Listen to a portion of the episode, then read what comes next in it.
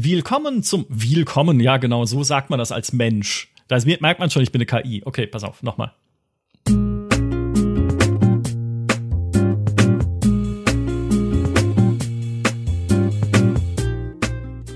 Willkommen zum Podcast KI und das Metaverse, in dem wir die Schnittstelle zwischen künstlicher Intelligenz und virtueller Realität erkunden. In der heutigen Folge haben wir zwei Experten zu Gast, René Häuser und Human Nagafi, die ihre Erkenntnisse und Erfahrungen zum Thema KI und Metaverse mit uns teilen werden. René ist ein führender Forscher auf dem Gebiet der KI mit Schwerpunkt auf der Verarbeitung natürlicher Sprache und maschinellem Lernen. Human ist ein Virtual Reality Entwickler Entwickler und Unternehmer mit einer Leidenschaft für den Aufbau immersiver und interaktiver virtueller Welten. Gemeinsam werden wir die Rolle der KI im Metaversum erörtern, einschließlich ihrer potenziellen Anwendungen und der ethischen Überlegungen, die sich daraus ergeben. Okay. Okay, äh, das war ein Einstieg, den ich für diesen Podcast habe schreiben lassen von einer KI, von ChatGPT mit der Vorgabe, schreibe ein Intro für einen Podcast über künstliche Intelligenz und das Metaverse mit den Gästen René Häuser und Huma Nagafi. Zwei Menschen also, die ChatGPT offensichtlich äh, überhaupt nicht kennt. Und trotzdem lag die Chat-KI mit ihrer Beschreibung gar nicht so weit daneben. René ist zwar kein Forscher, beschäftigt sich aktuell aber tatsächlich sehr viel mit KI, Sprachverarbeitung Forschung und maschinellem Lernen. Herzlich willkommen. Hallo, grüße euch. Und Human hat mir nie erzählt, dass er Virtual Reality Entwickler ist, aber dass er Unternehmer oder ich will sogar sagen Unternehmensberater ist. Das wusste ich schon immer. Hallo Human. Guten Tag. Und ich würde sagen, als Berater und Organisationsgestalter baut man ja an virtuellen Realitäten rum. Oder was ist eine Organisation sonst? Oh, das ist der Meta. Ja, du hast vollkommen recht. Da geht's schon, da, es geht schon gut los, ja. Also ich, ich sehe schon, ihr fühlt euch äh, hoffentlich gut abgeholt und künstliche Intelligenz ist ja quasi das, was vor einem Jahr das Metaverse war. Das Next Big Thing, der nächste große Tech-Trend, dem alle hinterherjagen, der aber auch schon ein bisschen da ist. Also die KI ist auch schon in der Gegenwart angekommen. Nicht umsonst reden wir gerade alle äh, über so Tools wie ChatGPT, mit denen wir uns unterhalten können, über so Bildgenerierungstools wie Dolly, ne, mit denen man schöne Bilder generieren kann aus Texten. René, wie hast du angefangen, dich mit KI zu beschäftigen und warum bist du da gerade so tief drin in dem Thema? Äh, angefangen habe ich mich zu beschäftigen einfach mit hier OpenAI's GPT-3. Also da gab es noch kein Chat-GPT, also diese Anwendung, die direkt auf äh, Chatverläufe trainiert ist und die ja erst im Dezember rauskam. Das war, glaube ich, Anfang 22, also gehört und irgendwie drüber gelesen hatte ich schon 2020 irgendwie das erste Mal darüber.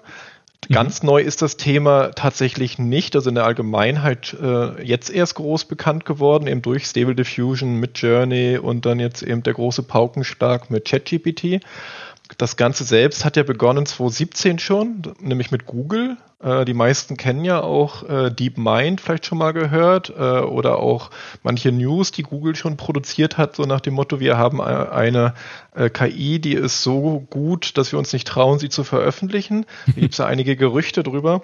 Ja, und solche Newsmeldungen haben mich halt ein bisschen dazu gebracht und über einen guten ähm, Freund und ehemaligen Kollegen ähm, habe ich dann einfach bei der eben GPT-3 äh, in diesen sogenannten Playground mal reingeschaut. Das ist eben der direkte Zugang zu diesem ähm, ja, Large Language Model von OpenAI. Und so begann das einfach. Und dann ging es ja jetzt äh, ab Sommer wirklich so, ja, äh, Schlag auf Schlag. DALI 2 war ja erst äh, nur auf Warteliste, kam man gar nicht so ran, aber dann kam eben Stable Diffusion und Midjourney, wo jeder loslegen konnte. Ähm, und seitdem bin ich ziemlich tief äh, in dem Thema eingetaucht. Das ist richtig. Also ich würde mich nicht Forscher nennen, aber ich lerne unglaublich viel gerade. Du bist aber noch ein echter Mensch, muss man dazu sagen. Ja. Du bist kein auf René trainiertes Sprachmodell.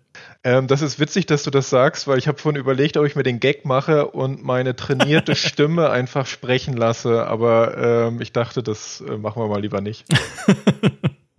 Uns zugeschaltet ist das trainierte Sprachmodell von Huma Nagafi äh, an dieser Stelle. Guten der, Tag. ja, es ist sehr gut. Ähm, was hältst du von dem Ganzen? Also ich, wir haben ja hier schon uns äh, die Tage und Nächte im Podcast um die Ohren geschlagen, um über das Web 3.0 zu reden, um über das Metaverse zu reden, die Vision von Mark Zuckerberg, ne, die Umbenennung von Facebook, die äh, schöne neue Welt der äh, des Krypto-Gamings unter anderem und der Kryptowährungen.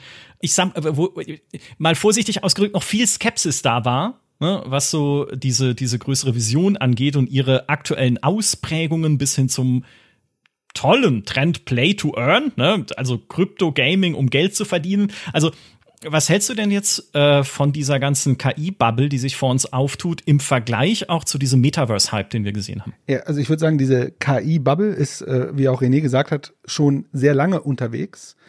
Und ich würde, ich habe, wenn ich mir sowas anschaue, ähm, ich glaube, was, wie ich da drauf schaue, ist ja immer mit einem kritischen Blick. Und der kritische Blick versucht ja zu verstehen, was sind so Vorbedingungen, dass Sachen existieren. Ne? Also warum entsteht etwas, warum diskutieren Leute darüber und so weiter und so weiter. Und ich denke, bei dem ganzen Web3-Ding hat eine, kommt aus einer gewissen Ecke, wo es eine, ich sag mal, die Motivation äh, unterschiedliche Ausprägung hat.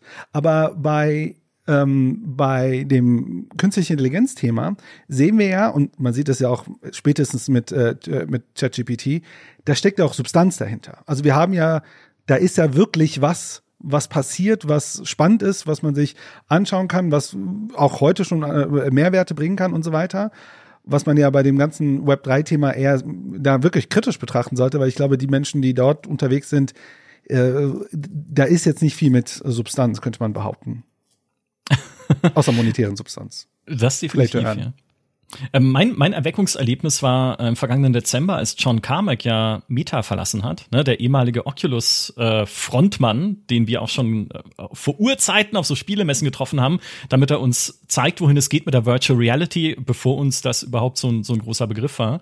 Und der ist ja dann über die Oculus-Übernahme zu Meta, zu Facebook gewechselt und dann unter großem Getöse jetzt wieder von Facebook rausgewechselt, wo er gesagt hat, wir haben lächerlich viele, aber lächerlich im positiven Sinne, also irrsinnig viele Leute und Ressourcen, aber sabotieren uns ständig selbst und verschwenden unsere Mühen beim Aufbau dieses Metaverse, wie es Mark Zuckerberg ja in diesem äh, Visionsvideo von vor zwei Jahren, also ist ja schon äh, auch schon eine Nummer älter, ne, damals skizziert hatte mit, hey, wir spielen Tischtennis äh, aus den USA mit Leuten in Paris oder sowas in diesem in diesem Ready Player One Universum. Und Kamek hat gesagt, ja, es kann schon noch klappen, dass wir da hinkommen, falls Meta die richtigen Entscheidungen trifft und endlich mal lernt äh, to give a damn. Ja, da kommt der Texaner dann durch. Ich hoffe, er kommt von dort und ich sage jetzt nichts Falsches, aber so, na, wenn sie endlich mal äh, kapieren, dass es wichtig ist und dass man da arbeiten muss, um da hinzukommen, dann kann es noch was werden. Aber was er jetzt macht, ist er arbeitet auch an künstlicher Intelligenz. Und mehr noch, er arbeitet an äh, künstlicher allgemeiner Intelligenz, der Artificial General Intelligence, kurz AGI, sozusagen einer KI, der, der nächsten Evolutionsstufe von KI, also einer künstlichen Intelligenz, die alles können soll, was ein Mensch auch kann, statt dass man halt spezialisierte Modelle baut, die sich auf KI-Kunst oder irgendwie eine wissenschaftliche Simulation oder halt ne, so ganz einzelne fokussierte Aufgaben konzentrieren hier soll ein Modell entstehen, was alles kann und vielleicht sogar irgendwann eine Persönlichkeit und ein Selbst, also nicht Selbstbewusstsein, sondern ein, ein Bewusstsein zeigen kann und sich selbst erkennen kann. Und das macht John Carmack jetzt. Also jetzt ist John Carmack schon wieder, ich will nicht sagen der Vorreiter, weil René hat ja vorhin schon unter anderem Google zitiert, die das auch schon eine ganze Weile machen und alle großen Tech-Konzerne sind ja momentan in der KI-Forschung sehr aktiv. Aber ich sag mal so, aus Spielersicht, wenn John Carmack irgendwas macht, dann gucke ich doch genauer hin, was da so los ist. Wobei bei dem Thema würde ich sagen, es springt er dem nächsten vermeintlichen Hype hinterher, der noch ganz, ganz weit weg ist. Kann man sich streiten, wie weit eine AGI äh, entfernt ist. 20 Jahre, manche sagen 40 Jahre, manche sagen 70 Jahre. Manche sagen niemals. Äh, auch das gibt es. Das glaube ich nicht. Niemals soll man ja nie sagen. Ähm, aber das ist eben der große Unterschied. Das, was wir jetzt ja gerade sehen, sind ja sogenannte Transformer-Modelle und das hat eben Google erfunden 2017. Und das basiert auf Machine Learning. Machine Learning ist ziemlich alt. Also wer Informatik in den 90ern oder vielleicht auch 80ern äh, studiert hat, wird das auch vielleicht schon gehabt haben. Neuronale Netze ist alles nicht so komplett neu. Also äh, eigentlich recht etablierte Mechaniken. Nur dass man die jetzt in den letzten Jahren natürlich auch mit der Hardware-Power, weil tatsächlich man braucht ganz viel GPU-Power. Also nicht nur für Bitcoins schürfen, sondern vor allem auch fürs ganze Computing von äh, eben diesen Machine Learning äh, Modellen. Aber das sind eben, es ist keine KI. Es wird halt alles jetzt mit AI im Englischen, ne, also Artificial Intelligence, draufgepappt, weil es eben ganz gut klingt und marketingmäßig ist. Aber im Grunde ist das Machine Learning sehr weit getriebenes, sehr riesiges. Ne? Also wir reden ja hier bei GPT-3, dem Basismodell für ChatGPT von 175 Milliarden Parametern ähm, und glaube ein Textkorpus, der über eine, was waren es, Billion, also was ist dann im Deutschen, eine äh, 1000 Milliarde. Milliarden, eine Milliarde ähm, Textseiten gelernt bekommen hat. Und dadurch entsteht, das ist ja so das Besondere und auch ein bisschen das Gefährliche, äh, die sogenannte Emergenz, also diese Sprachmodelle, wie sie genannt wurden, also eben Language Models, gibt schon länger, kennt man ja auch von WhatsApp. Ich kann da was reinsprechen, es wird sofort von Text zu Sprache umgewandelt, von Sprache zu Text. Das gibt's alles schon, Alexa und Siri und so weiter, alles im sehr kleinen und auch sehr bescheidenen Maße. Und diese großen Modelle jetzt, die mit Milliarden von Parametern, das sind also Verknüpfungen, da werden ähm, Vektoren berechnet, wie weit Dinge voneinander quasi entfernt sind. Und damit werden Wahrscheinlichkeiten predicted, also vorausgesagt, die dann dazu führen, dass man Texte jetzt erzeugen kann. Aber durch das viele Lernen mit vielen, vielen Wikipedia-Seiten, YouTube, ganz viel Reddit, wie ich gelesen habe, was ich irgendwie witzig fand, also Gaming hängt irgendwo immer mit drin, oder zumindest diese Nerdkultur, äh, im Guten wie im Schlechten, weil auf Reddit trainieren ist auch gefährlich das stimmt. Aber es ist, nee, es ist gut, weil da halt viel natürliche Sprache vorkommt, also viel auch Konversation betrieben wird, genauso auf YouTube auch in den Kommentaren und in den Videos. Ja, lange Rede, kurzer Sinn, was ich sagen will, ist, das, was wir jetzt gerade sehen, die Durchbrüche, dass diese auf einmal Wissen mittransportieren, also wirklich konkrete Fragen beantworten können, das war gar nicht so die Idee dahinter. Und das ist jetzt ja, ein bisschen äh, Deus Ex Machina, äh, Machina entstanden. Und das kann, das ist auch das, was schon Karmic jetzt, glaube ich, wie genauso Elon Musk und andere glauben, man muss jetzt nur noch mehr Daten reinschaufeln und die Parameter noch höher drehen. Also GPT-4 soll ja angeblich, ich glaube das nicht, also ich halte das für Humbug, aber irgendwie äh, eine Trillion Parameter haben, keine Ahnung, oder Trillion, also ist wieder im Englischen zurückgerechnet, also irgendwie dann 1000 Milliarden Parameter oder so. Ähm, das weiß ich nicht, ob das stimmt. Ich glaube aber nicht, dass das der richtige Weg ist. So wie man auch sagt, es gibt sehr viele skeptische äh, Forscher in diesem Bereich, die sagen, nee, äh, nur mehr Daten wird nicht gleich zu diesem Bewusstseinsding in einer KI sein, sondern dann wird es halt nur noch, noch ein größeres Machine Learning oder Deep Learning oder äh, Reinforced Deep Learning Modell sein oder wie man es dann auch immer schimpft. Aber es werden immer instruktionsgetriebene Modelle. Also ich habe eine Frage, ich kriege eine Antwort, ich gebe was rein, ich kriege was raus. Die verstehen gar nicht, was sie da sagen. Mhm. Und das ist eben der große Unterschied. Und deswegen glaube ich, der Wert, der jetzt geschaffen wird, liegt daran, dass tatsächlich einfach sehr konkrete Anwendungen geschaffen werden und nicht Fantasien nachgejagt werden, die eben mit ja, äh, Meta, äh, mit dem Metaverse oder Horizon, heißt es so von Meta, das Ding, ja, ne? Irgendwie. Ja. Ähm, genau. Das ist ja alles so irgendwie Fantasie und das Neubauen des Internets und so weiter. Und ich glaube, klammheimlich wird im Hintergrund eben einfach die diese Machine Learning Sachen, die werden das nächste Internet bauen oder die nächste Infrastruktur für Wissen und Information. Vielleicht noch einigen, wir wollen ja jetzt nicht mega philosophisch werden, äh, aber ich bin da absolut bei René. Ich denke, was jetzt spannend sind, sind diese äh, sozusagen diese so Purpose AIs, so, die haben einen Zweck und so weiter und dafür sind sie auch trainiert und so weiter. Äh, weil ich, ich hatte mich mal, ist schon eine Weile her, auch mal mit diesem Thema General AI so minimal beschäftigt auf so einer philosophischen Ebene. Und dort hat jemand das Argument reingebracht, es gibt ja in der Wissenschaft das so, es gibt ja so gewisse Probleme der Wissenschaft, die bisher nicht gelöst sind. Und eins davon ist das sogenannte Hard Problem of Consciousness. Also es gibt sozusagen ein hartes Problem. Wir können heute mit dem Stand der Wissenschaft, die wir haben, das menschliche Bewusstsein gar nicht begreifen. Und dann ist natürlich ein gewisser Ironie dahinter, dass wir denken, dass wenn wir unsere eigene eigenes Bewusstsein nicht beschreiben können, also wissenschaftlich sauber, dass wir jetzt schon darüber denken, eine künstliche, künstliches Bewusstsein zu erschaffen. Und was da, äh, wie du sagst, René, ne, mit Elon Musk und so weiter, die sagen, ja, einfach mehr Daten, mehr Daten, dann wird schon Bewusstsein kommen, ist, glaube ich, tatsächlich ein wenig zu kurz geritten. Das ist wahrscheinlich noch ein paar Tage her hin. Genau. Ganz praktisches Beispiel, ähm, kennen die meisten, zumindest aus den Nachrichten, das ganze Thema autonomes Fahren. Also, dass Autos selbstgesteuert eben über die Straßen gelenkt werden können, ohne dass man noch die Hände am Lenkrad haben kann. Und da gibt es durchaus Fortschritte. Auch gerade in den USA sind daher auch bestimmte Städte ähm, auch dafür schon zugelassen. Ich weiß gar nicht, wie der Stand in Deutschland ehrlich gesagt ist.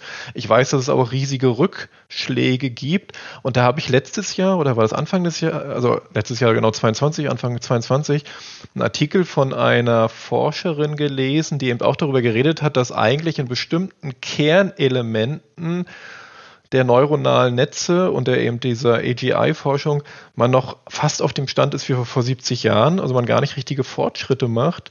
Und das wurde beschrieben damit, um einem Auto beizubringen, nicht einen Abhang runterzufahren, brauchte es, was waren es, 70.000, 170.000 oder so Beispiele, die trainiert werden mussten, um zu lernen, Kurve heißt nicht da ab, äh, runter. Und das zeigt das ein bisschen eben. Ähm, ja, vielleicht, wenn man die ganze Welt beschreibt, würde man sozusagen ein Wissensbewusstsein schaffen. Aber genau wie du sagst eben gerade, es ist wahrscheinlich gar kein echtes Bewusstsein, weil dann auch nur wieder ich verstehe, warum alle über Bewusstsein reden, also emuliere ich jetzt Bewusstsein und tu einfach mhm. so. Das ist ja auch genau ja. das, was mit Lambda, das ist Googles Modell, was aber verschlossen ist, passiert ist, wo dann eben ja der eine, der daran gearbeitet hat, gesagt hat, ja, das hat den Turing-Test bestanden. Das ist so dieser Gradmesser von Alan Turing, vielleicht der eine oder andere kennt das, äh, eben einer der führenden Köpfe gewesen, was die ganze Informatik und damals eben den, das Knacken des Enigma-Codes anging. Und der hat einen Test entwickelt, der beschreiben sollte, ab wann wir sagen könnten, die KI ist selbstbewusst oder sich selbstbewusst. Und jetzt stellt sich heraus, naja, aber die KIs haben gelernt, was der Turing-Test ist, also können sie ihn einfach nachspielen und simulieren. Mhm. Das heißt aber nicht, dass sie ihn im Kern bestehen. Damit ist mhm. das hinfällig, dieses Argument. Und das ist, glaube ich, so ein bisschen, das lernen wir auch nochmal, und das finde ich da eben auch so spannend, gerade wir auch im Journalismus, wir arbeiten die ganze Zeit oder haben die ganze Zeit mit, wir arbeiten mit Worten und sind uns gar nicht bewusst, was in diesen Worten steckt.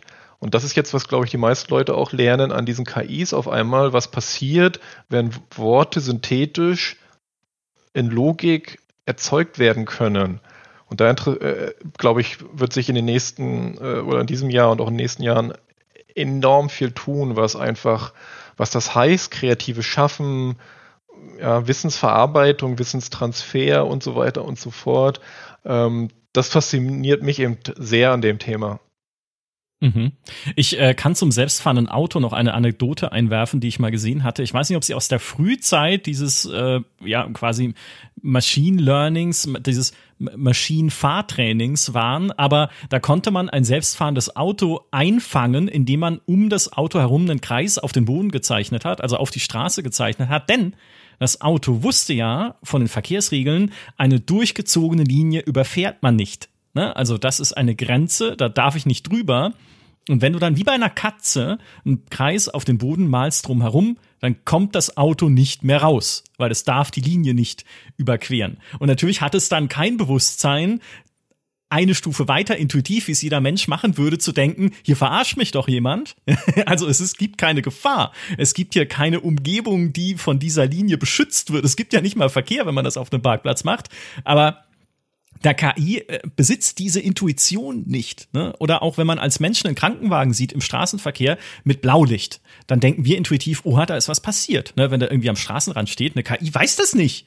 Also die kann diese Verknüpfung nicht herstellen oder Verknüpfungen, die wir Menschen halt intuitiv in unserem ja, Bewusstsein einfach schon immer antrainiert haben und von Anfang an gelernt haben. Und ähm, Natürlich kann man sagen, ne, all das kannst du ihr natürlich beibringen. Darum geht's ja im Machine Learning. Das Erkennen von Mustern und Gesetzmäßigkeiten anhand von Beispielen, die eine KI dann replizieren und neu zusammenfügen kann. Anders lernt ein Mensch ja auch nicht. Ne? Wenn ich lerne, ein Gesicht hat zwei Augen, eine Nase und einen Mund, dann kann ich hinterher ein Strichmännchengesicht auf ein Blatt zeichnen. Ja, also ich kann mir Muster aneignen, um sie dann wiederzugeben, aber richtiges Bewusstsein ist nochmal eine, eine ganz andere Stufe mehr als nur Muster erkennen und äh, dann entsprechend wiedergeben zu können.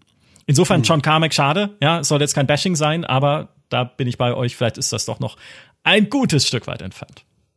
Die Technik ist auch noch gar nicht so weit. Also wie ich ja schon gerade sagte, man braucht enorme Rechenpower und eben nicht nur einfach CPUs, was lange Zeit recht einfach war, weil die konnte man auch sehr gut immer in Reihe schalten. Aber eben GPUs sind sauteuer, also richtig, ne? Also jeder weiß, was jetzt eine 4080, 4090 kostet. Und äh, in diesem ganzen Cloud-Bereich werden ja äh, auch Nvidias durchaus, ich glaube auch noch von, will jetzt nicht falsch sagen, aber von irgendjemand anderes gibt es noch welche. Aber es gibt gar nicht viele Anbieter. Ich glaube, es gibt nur zwei Anbieter, die gerade äh, leistungsfähige GPUs bauen, äh, auf denen man diese ganzen Berechnungen machen kann. Und die musst du in Masse zusammenbringen. Deswegen kostet ja auch dieses ähm, ChatGPT, also gibt ja Schätzungen zwischen 100.000 am Tag bis irgendwie ein paar Millionen pro Tag.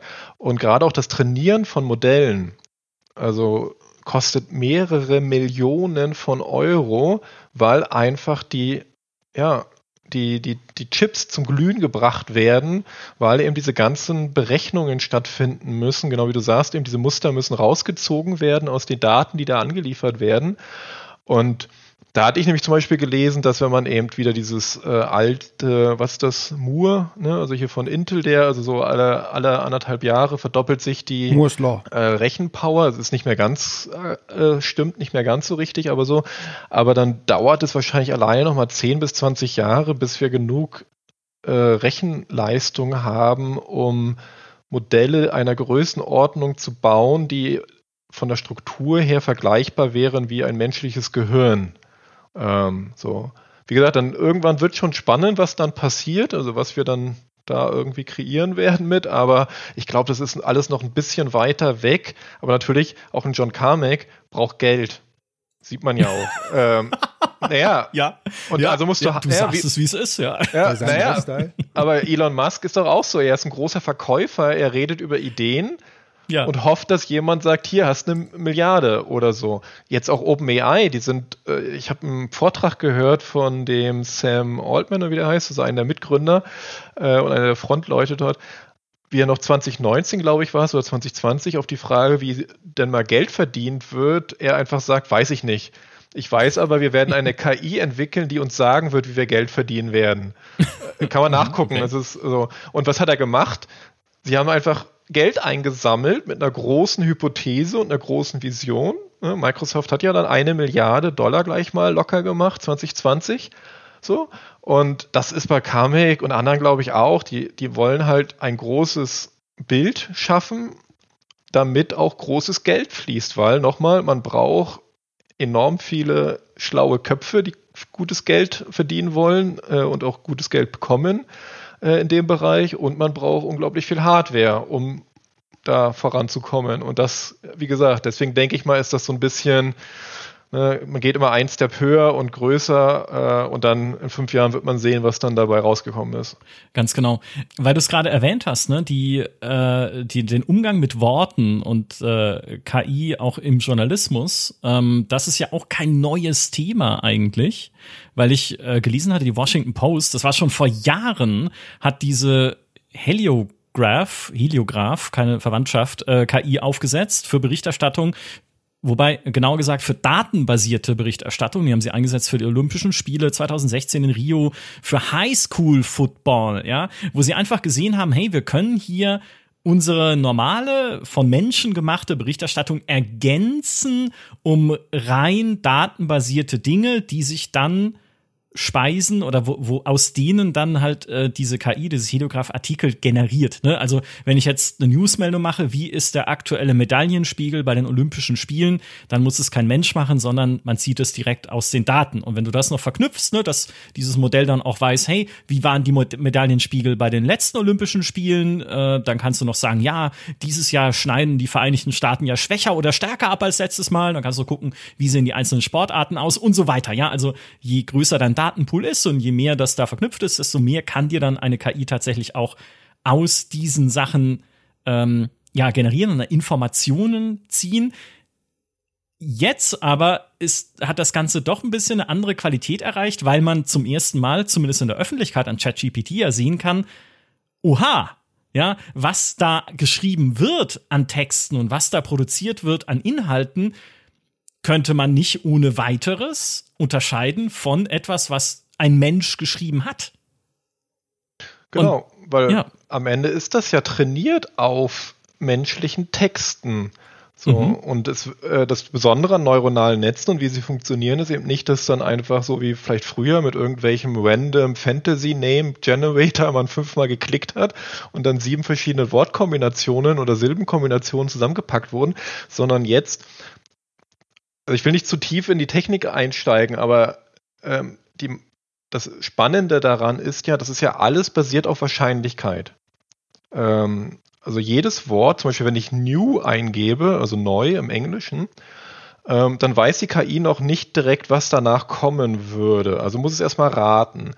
Wenn ich im Umfeld aber schon vielleicht vorher zu stehen hatte, City oder USA oder sowas, dann kann es eben diese Verknüpfung stellen, aha, New steht ganz oft in Verbindung mit USA und äh, hast du nicht gesehen, weil es über New York geht. Also wird dann das, die Vervollständigung ist dann York. Es werden richtig Probabilities, also Wahrscheinlichkeiten äh, herangezogen, äh, um das zu machen. Und so wird der ganze Text Deswegen ändert er sich auch immer. Äh, man konnte bei ChatGPT, wenn es nicht überladen war, ja auch immer wieder neu generieren. Und das war eben kein Copy-Paste, irgendwie, dass er einfach in die Datenbank guckt und schaut, aha, das könnte zusammenpassen, sondern nein, es wird wieder vom ersten Punkt an der ganze Text auf Wahrscheinlichkeit basiert neu konstruiert. So. Und das ist halt genau das, was jetzt eben so dieses, ne, so Genie äh, ist äh, out of the bottle, wo man jetzt auf einmal denkt, oh verdammt, die können ja Dinge oder dieses Programm kann jetzt Dinge, was andere Leute tagtäglich hart arbeiten müssen. Also zum Beispiel Marketing oder in der PR oder äh, weiß ich nicht, auch in tausend anderen Branchen kommen wir vielleicht ja noch ein bisschen dazu, was alles dadurch betroffen sein wird. Ja, Unternehmensberatung zum Beispiel. Definitiv. Äh, total. Also äh, also im Guten wie im Schlechten. Also, ähm, aber ja, genau, da, alles, was eben auf Sprache basiert, und das ist, und das meinte ich vorhin, das stellen wir jetzt fest, es basiert so viel unserer Welt auf unserer Sprache natürlich. Ähm, und das kann das neu erschaffen. Deswegen heißt es ja auch GPT, heißt ja äh, Generative Pre-Trained Transformer. Also es, eben, es generiert tatsächlich, es ist nicht kreativ in dem Sinn, aber es generiert immer wieder neuen Output. So. Und Fun Fact zum Beispiel, bevor wir gerade jetzt in den Call gegangen sind hier für den Podcast, ähm, daran arbeite ich gerade, äh, ähm, um das ein bisschen rauszuprobieren, ist einfach YouTube-Videos automatisch zu transkribieren und darauf basieren, äh, Frage- und Antwortpaare zu erstellen, um eine Wissensdatenbank aufzubauen. So, einfach so als Testcase. Und es funktioniert erstaunlich gut. Ähm, und damit kann ich dann die KI wiederum weiter trainieren. Also einer der Cases auch von OpenAI ist nämlich zum Beispiel auch, weil du gerade sagtest, Olympia, ist äh, Sommerolympiade 2020, wo dann man sich sein eigenes Modell trainiert mit allen Details über Olympia die man wiederum vorher aus allen möglichen Nachrichtenseiten, Artikeln, Wikipedia etc. Ähm, extrahiert hat, umformuliert hat oder ummodelliert hat, um damit wieder die AI zu trainieren. Was auch ein spannender äh, Element ist. ChatGPT ist die größte Trainingseinheit für eine KI, die jemals geschaffen wurde. Das ist den meisten nicht so bewusst. Also OpenAI ist da auch relativ offen zu. Aber das, was die Leute jetzt dort machen, trainiert direkt GPT-4, also die nächste Iteration. Ähm, und das ist irgendwie auch so ein Ding. Also der Wettlauf der KIs führt dazu, dass der Wettlauf sich beschleunigt. Ich hätte, eine, ich hätte mal eine Frage. Äh, ich habe ja auch sehr viel damit rumgespielt, aber ich bin fachlich natürlich kein Experte. Ich hatte irgendwo gelesen oder gehört, dass das, was dieses Chat-GPT so stark macht, ist, dass zwei sozusagen künstliche Intelligenzen miteinander sozusagen im Wettbewerb sind, wenn die, äh, ich weiß nicht, ob das der richtige Begriff ist, aber sozusagen, dass dort zwei Systeme zusammenarbeiten. Und zwar, und, und deswegen ist, macht es eigentlich, äh, ist ChatGPT so stark, zumindest was ich gehört habe, und zwar, dass auf der einen Seite gibt es ein System, was versucht, einen kohärenten Text zu erzeugen, der halt sich gut liest, ne, der vernünftig klingt, als würde man mit einem Chatroboter reden oder mit einem menschlichen, äh, äh, jemand, der wie, wie ein Mensch ist auf der anderen Seite, der aber nicht akkurat ist oder äh, sozusagen korrekt ist in dem, was er produziert. Also wenn ich ihm was schreibe, dann produziert er einen Text, aber ohne Gewähr auf Wahrheit sozusagen, sondern dass der Text sinnvoll ist. Und dann gibt es sozusagen eine zweite, die sozusagen das ganze Ding fachlich aufbaut, um es mal vereinfacht zu sagen. Denn mir ist nämlich auch aufgefallen, und dann sozusagen das wiederum korrigiert oder anpasst, also das, wie gesagt, technisch bin ich ja jetzt nicht im Detail drin, was mir aufgefallen ist, ist immer, also was ChatGPT immer erzeugt, sind kohärente Texte. Und man kann sogar über diese Texte ja mit dem Ding diskutieren. Ne, also ich kann ja schreiben, wie meinst du das und so weiter. Und dann antwortet er mir ja drauf und so weiter. Aber was wenn man so ein bisschen ihn so in, in so eine Schiene bringt, das ChatGPT-Ding, und auf ein fachliches Thema, wovon man vielleicht auch ein bisschen Ahnung hat, so festnagelt, merkt man, dass er ganz viele Fehler macht. Und ich hatte da gelesen, dass wir im Grunde die Tangente der Wahrheit mitbekommen. Also sozusagen da, wo diese zwei Systeme sich schneiden, die Tangente, der, äh, da, das ist das, was ChatGPT uns ausspuckt, äh, sozusagen in, seinem, in seiner Vektorberechnung. Weißt du da was von?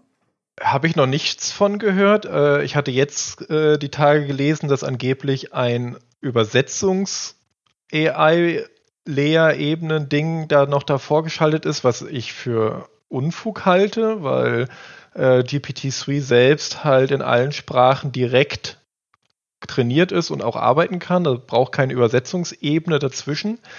Ähm, ich glaube, was damit gemeint ist, was du gerade ein bisschen beschreibst, ist, das sind diese ähm, eben äh, Fine-Tuned Models. Das bedeutet, dass äh, man hat einen großen Grundkorpus, also zum Beispiel im GPT-3. Und dann wird versucht, GPT-3, was sehr gut in Sprache ist, aber nicht so gut faktisch. Also GPT-3 genau. äh, halluziniert sehr gerne, wie das so schön heißt. So, also es, es ist unglaublich äh, selbstbewusst. Äh, also es denkt immer, es liegt richtig, aber es kommt halt auf äh, Sachen, die es gar nicht existieren. Siehe Podcast-Einstieg. Genau. So. Und was jetzt gemacht wird, ist, dass du durch äh, Feintuning äh, dem Ganzen, also dem Grundkorpus, entweder Fachwissen hinzufügst. Das, was ich gerade ja. meinte, ich kann zum Beispiel alle Podcasts von Michael Graf runterladen, hust, hust, mache ich nicht, ähm, und Bitte? kann damit ein Modell trainieren, was das gesamte Wissen von Michael Graf in Podcasts enthält. So. Ähm, Stellaris. Genau. Und gleichzeitig kann ich aber auch wiederum ein Modell trainieren, was komplett darauf trainiert ist, nur im Chat gut zu funktionieren. Also Chat ist eben genau Fragen, Rückfragen, ja. Antworten, sich darauf zu beziehen. Äh, ChatGPT hat ja auch ein 8000 Token ähm, Gedächtnis. Ich mache virtuelle Anführungszeichen. Ähm, das bisherige GPT-3 hatte nur 4000. Äh, aber für den Chat ist das wichtig zu wissen, worüber haben wir denn vor einer halben Stunde geredet, so ungefähr.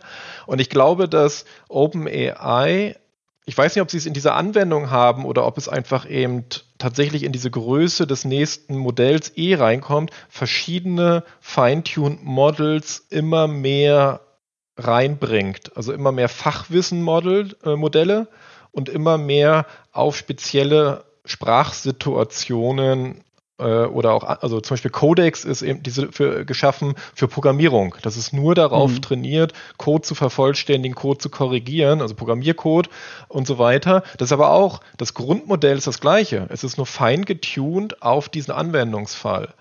Dass wir da sehen, wo die beiden sich überschneiden, sondern wir sehen immer noch, wie viel Wissen nicht trainiert wurde, wie viel Wissen nicht da ist, aber weil die Sprache so ähnlich ist, kann er so tun, als hätte er Wissen darüber.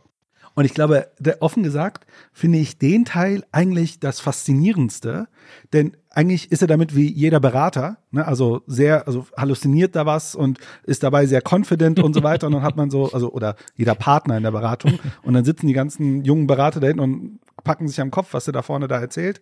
Also ich finde, das macht dieses äh, äh GPT oder Chat-GPT eigentlich unglaublich menschlich, weil ich meine, wir alle erzählen manchmal was und schwimmen so ein bisschen und sind uns nicht sicher und erzählen das dann irgendwie doch schon mit einer gewissen äh, Confidence Podcast. Ähm, also das macht es eigentlich aus der anderen Seite, finde ich, äh, dass es äh, ziemlich charmant ist, wie er das macht. Mir ist halt nur aufgefallen, weil äh, ich gebe auch an, äh, an einer Hochschule ein Seminar und da, haben, äh, und da müssen Studenten Seminararbeiten schreiben. Und einige haben von denen auch offen gesagt, die haben da mal ein bisschen mit gespielt. Das Ding ist halt nur, was es dann wenn man es wirklich fachlich macht, so Seminararbeit, fachliches Thema, dann dann, dann äh, ich hatte einen äh, äh, Fall gehabt, da hatte er, also er hat ernsthaft von einem Autor ein Buch sich ausgedacht und das Buch existierte gar nicht. Und das fand ich ziemlich lustig. Das ja. ist ein schönes Beispiel, weil wir ja mit Meta und Metaverse angefangen hatten. Äh, die AI-Abteilung von Meta, also dem ehemaligen Facebook-Unternehmen, äh, äh, die jetzt auch sehr stark in AI machen. Zum Beispiel Fun Fact, im letzten Quartalsbericht oder Jahresbericht ging hervor, dass ähm, äh, Facebook, Instagram und Co.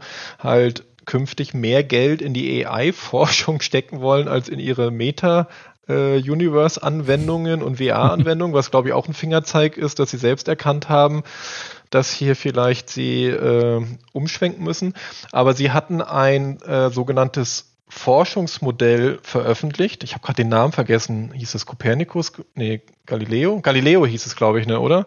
Und das war so ein Reinfall. Das mussten sie nach drei Tagen wieder zurückziehen, äh, weil die Leute eben festgestellt haben, genau wie du gerade beschreibst, ja, das hat ein Wikipedia-Artikel über irgendein Forschungsfeld erstellt und da wurden dann Bücher zitiert und diese Bücher gibt es nicht. Der hat den Buchnamen, den Autor, das Datum und das, was da drin ist, komplett erfunden. So.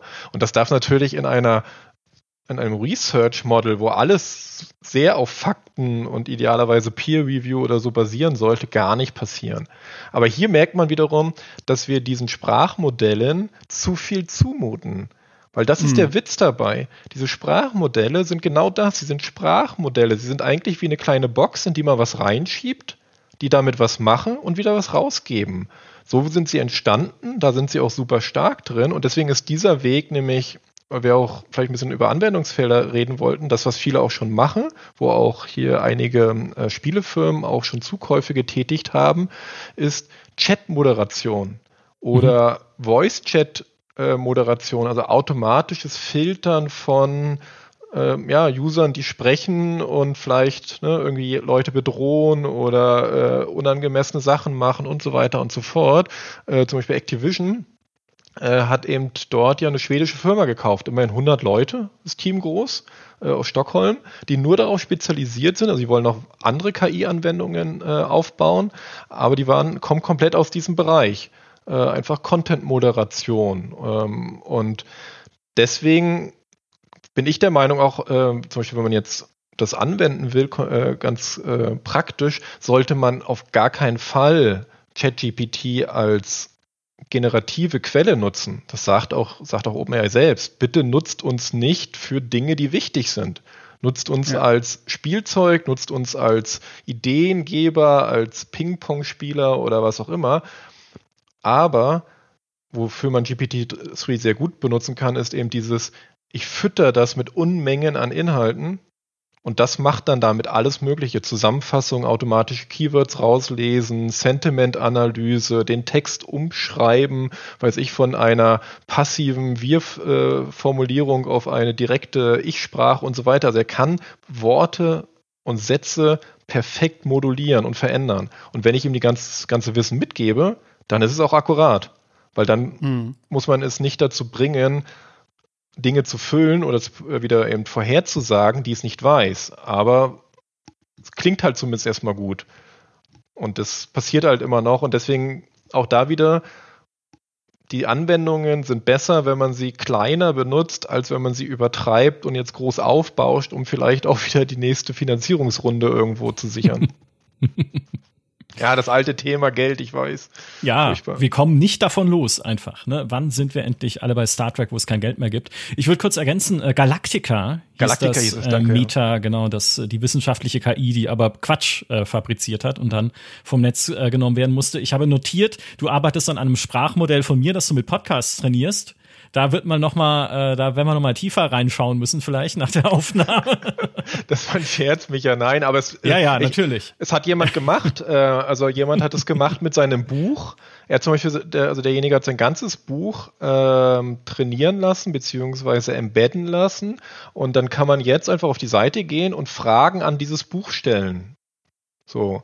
Äh, oder jemand anders hat von einem Professor, der wohl auch sehr bekannt ist, ich kannte ihn jetzt nicht so, aber äh, ich glaube auch sogar aus dem Unternehmensberatungsbereich oder irgendwie so. Und der hat alle Podcasts, ich glaube 2000, 2500, hat die alle transkribiert und hat die alle embedded, also mhm. suchfähig mhm. gemacht für die äh, für OpenAI. Und da kannst du jetzt auch einfach, äh, also der Professor hat wohl auch zugestimmt, weil es einfach researchmäßig ist jetzt, ähm, kannst du einfach Fragen stellen. Und das ist halt ein unglaublicher Wissensschatz, weil das ist mir jetzt aufgefallen. Ja, es gibt das Internet, aber benutzt doch mal bitte Google, um eine konkrete richtige Antwort zu finden. Also eben nicht so, ich will auf eine Webseite oder ich will irgendwie einen Guide finden oder so, sondern wirklich so dieses, wie ist der Stand der Forschung zu X oder Y? Das kann dir Google nicht sagen. spuckt dir. Aber, aber ja. kann, kann, man das einfach so machen? Also ich habe jetzt keine Ahnung, ich habe wahrscheinlich 5000 Bücher als PDF. Kann ich dir dem jetzt geben und der, dann kann ich Fragen zu den Büchern stellen?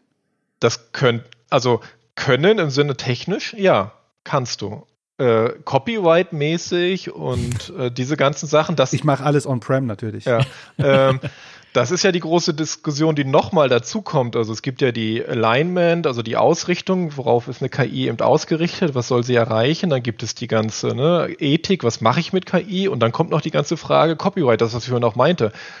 Das wird ein Riesenbereich sein, wo auf einmal alle sich fragen werden, wem gehört noch was, wenn Wissen in KIs gespeichert werden. Ist ja auch eine große Frage, nicht nur was Wissen angeht, sondern auch natürlich was Bild, ne, generierte Bilder Klar, angeht, ja. äh, wo es viel Aufschrei gab seitens äh, Zeichnerinnen oder Malerinnen und Malern und die gesagt haben, hey, das sind doch unsere Stile, die kopiert werden oder mit denen diese KI trainiert wurde und die sie jetzt repliziert und damit fühlen wir uns halt herabgesetzt oder äh, noch genauer gesagt, um unseres äh, gerechten Lohnes beraubt für Kunst, die dann wiederum so aussieht wie unsere, wo dann andere Leute drauf antworten, aber so war es doch schon immer, ne? Künstler haben sich schon immer auch an anderen Künstlern orientiert, um neue Kunst zu schaffen und dann kommt aber dieses KI. Also so viele ungeklärte Rechte rechtliche Fragen, die das Ganze mit sich bringt. Ich glaube, das würde, wird wahrscheinlich die nächsten Jahre definitiv noch sehr viele KI-Anwälte auch mit beschäftigen, weil das gerade eine News war, die uns bei GameStar sehr erfreut hat, dass äh, demnächst eine künstliche Intelligenz vor Gericht Fälle verhandeln soll oder zumindest mal ausprobiert wird, was dann passiert. Natürlich in den USA, ja, um äh, da eben Angeklagte zu verteidigen. Aber ich habe schon mal mit ChatGPT ausprobiert. Es funktioniert gut. Also wie bei einem echten Anwalt musst du ja auch einer KI nur beibringen, ein bestimmtes Thema zu verargumentieren, unabhängig von der eigenen Haltung dazu. Und ich habe heute Mittag mal ChatGPT mir eine Begründung schreiben lassen, warum FIFA Ultimate Team kein Glücksspiel ist und wie ihr sagt, das war eine sehr selbst, ein sehr selbstbewusster Text. Ne? Die Partien an sich sind doch skillbasiert. Ne? Egal welche Spieler du hast, du musst immer noch selbst was können. Du kannst kein echtes Geld gewinnen in FIFA Ultimate Team. Es gibt Kontrollsysteme, mit denen Eltern diesen Modus für Kinder sperren können. Also eine sehr gute Begründung. Und dann habe ich gesagt, ChatGPT, jetzt schreib mir doch mal eine Erklärung, warum FIFA Ultimate Team definitiv Glücksspiel ist. Und dann hat es das verargumentiert und gesagt, naja, dieses Gefühl der Aufregung, das man hat, wenn man diese Kartenpäckchen öffnet, das ähnelt doch traditionell einem Glücksspiel. Das kann Sucht, äh, Suchtverhalten auslösen. Und es spricht vor allem Kinder und jüngere Menschen an ähm, und kann damit zu so einer Art äh, zwanghaftem Verhalten beitragen, was man in dem Alter noch leichter ausprägt. Und ich dachte mir, cool, ja, also du hast hier ein Tool, das dir das in der Lage ist, bis auf ein paar Regeln, die sie halt selbst hinterlegt haben, händisch in ChatGPT. Also du kannst zum Beispiel äh, keine, keine positive Begründung dir schreiben lassen für äh, Völkermord oder sowas. Da ist dann hinterlegt, ähm, das geht nicht. Aber für sehr viele Themen, die halt so eine Glaubensfrage manchmal doch eher sind, kannst du diese KI dir deine Argumentationen schreiben lassen. Und das kann, also da, wenn das mal kein Anwalt ersetzt, dann frage ich mich wirklich. Ähm, Worauf ich aber jetzt hinaus wollte, ist was ganz anderes, denn wo wir ja schon dabei sind, einen, einen virtuellen Michael Graf zu trainieren, der äh, dir alle Fragen über Stellaris beantworten kann, das fände ich super. Also falls jemand äh, hier hey, Die einzige Antwort wäre ja, Stellaris ist gut. Ja, genau. Eben, mehr, mehr, mehr kann sie nicht. Ja, nicht. ja. Spiel's halt, sagt die KI dann, meine. Also spiel's doch einfach. Äh, kauft's einfach. Hier ist ein Link. so, das, das finde ich sehr spannend. Aber das gibt's ja auch schon. Was ja momentan auch mit die Runde macht oder auch gemacht hat, jetzt schon im vergangenen Jahr, sind ja virtuelle YouTuber, diese VTuber, unter anderem diese Neurosama äh, die gleichzeitig auf Twitch Minecraft spielen kann und mit ihrem Publikum interagieren und sogar Witze machen, ne, wo dann irgendjemand sagt, äh, ich weiß nicht mehr genau, was die Formulierung war, aber sie antwortet darauf mit einem Deine Mutterwitz, was ja schon mal das Einmaleins des Twitch-Streamings überhaupt ist. Ja, also sowas funktioniert schon. Und woran ja auch Startups arbeiten, gerade auch in Bezug auf Gaming, sind ja diese äh, glaubwürdigeren NPCs auf KI-Basis und auf Machine Learning-Basis, ne, dass sie halt besser lernen, zu sprechen, ne, also Texte zu generieren und dabei auch auf, wie es GPT äh, ja auch macht, mit seinem Kurzzeitgedächtnis, auf frühere Begegnungen und Dinge, die man mit ihnen äh, besprochen hat, zurückzudenken. Also einfach, dass du in Spielen in Zukunft oder virtuellen Welten glaubwürdigere NPCs treffen kannst und man nennt das auch die Virtual Beings.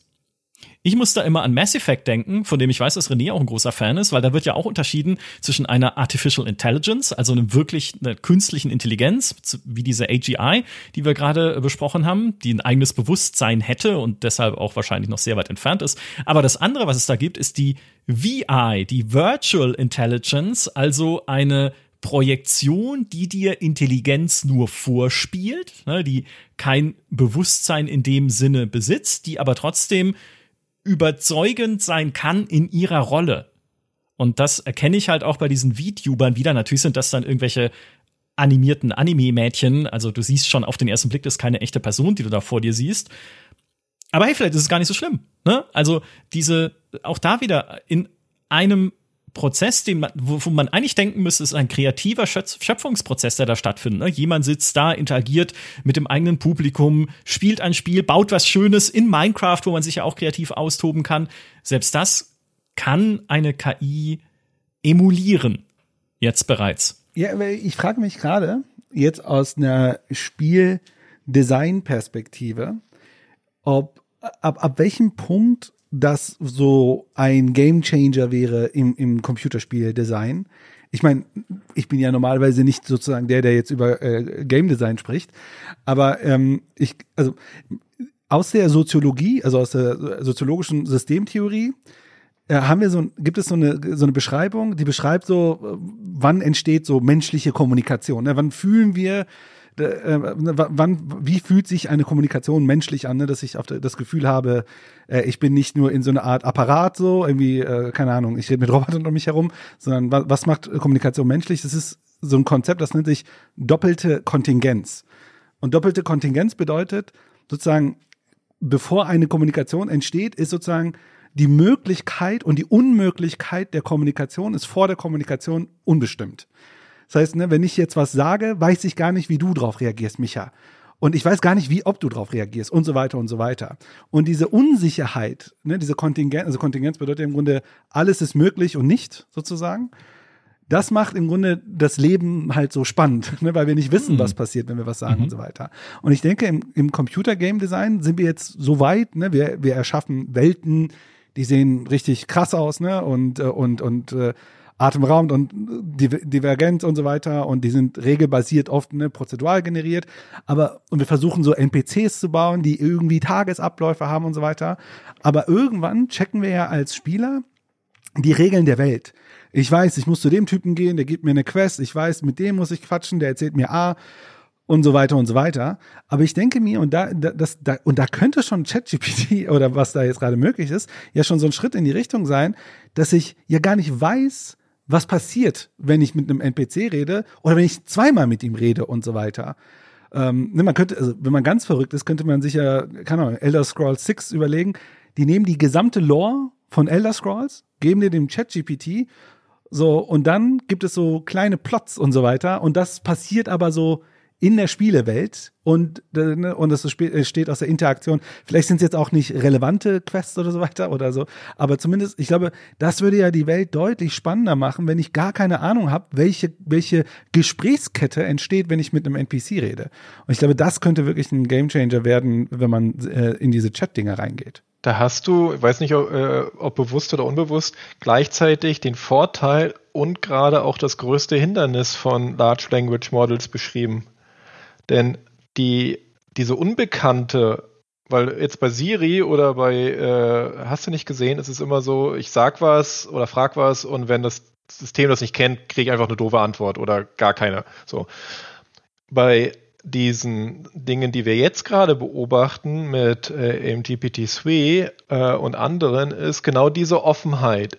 Ich bekomme eine Antwort, die im besten Fall korrekt ist, in manchen Fällen nicht ganz so richtig, die aber bis hin zu gefährlich oder auch bösartig und so weiter. Auch das konnte man bei ChatGPT, kein Vorwurf an OpenAI, sondern das ist nun mal dieser Sprache immanent. Man kann Sprache austricksen. Ähm, ich habe letzte Woche aus dem App Store eine App geladen, ähm, hatte ich bei Reddit gesehen, die wirbt damit, hey, hier kannst du mit äh, äh, na, Personen der Zeitgeschichte oder der Geschichte halt sprechen und äh, die antworten dann in der Rolle dieser Person, also weiß ich nicht, mhm. Gandhi und Einstein und so. Ganz einfaches Prompting kann man mit jedem ChatGPT und GPT-3 selbst auch machen, bräuchte man jetzt keine App.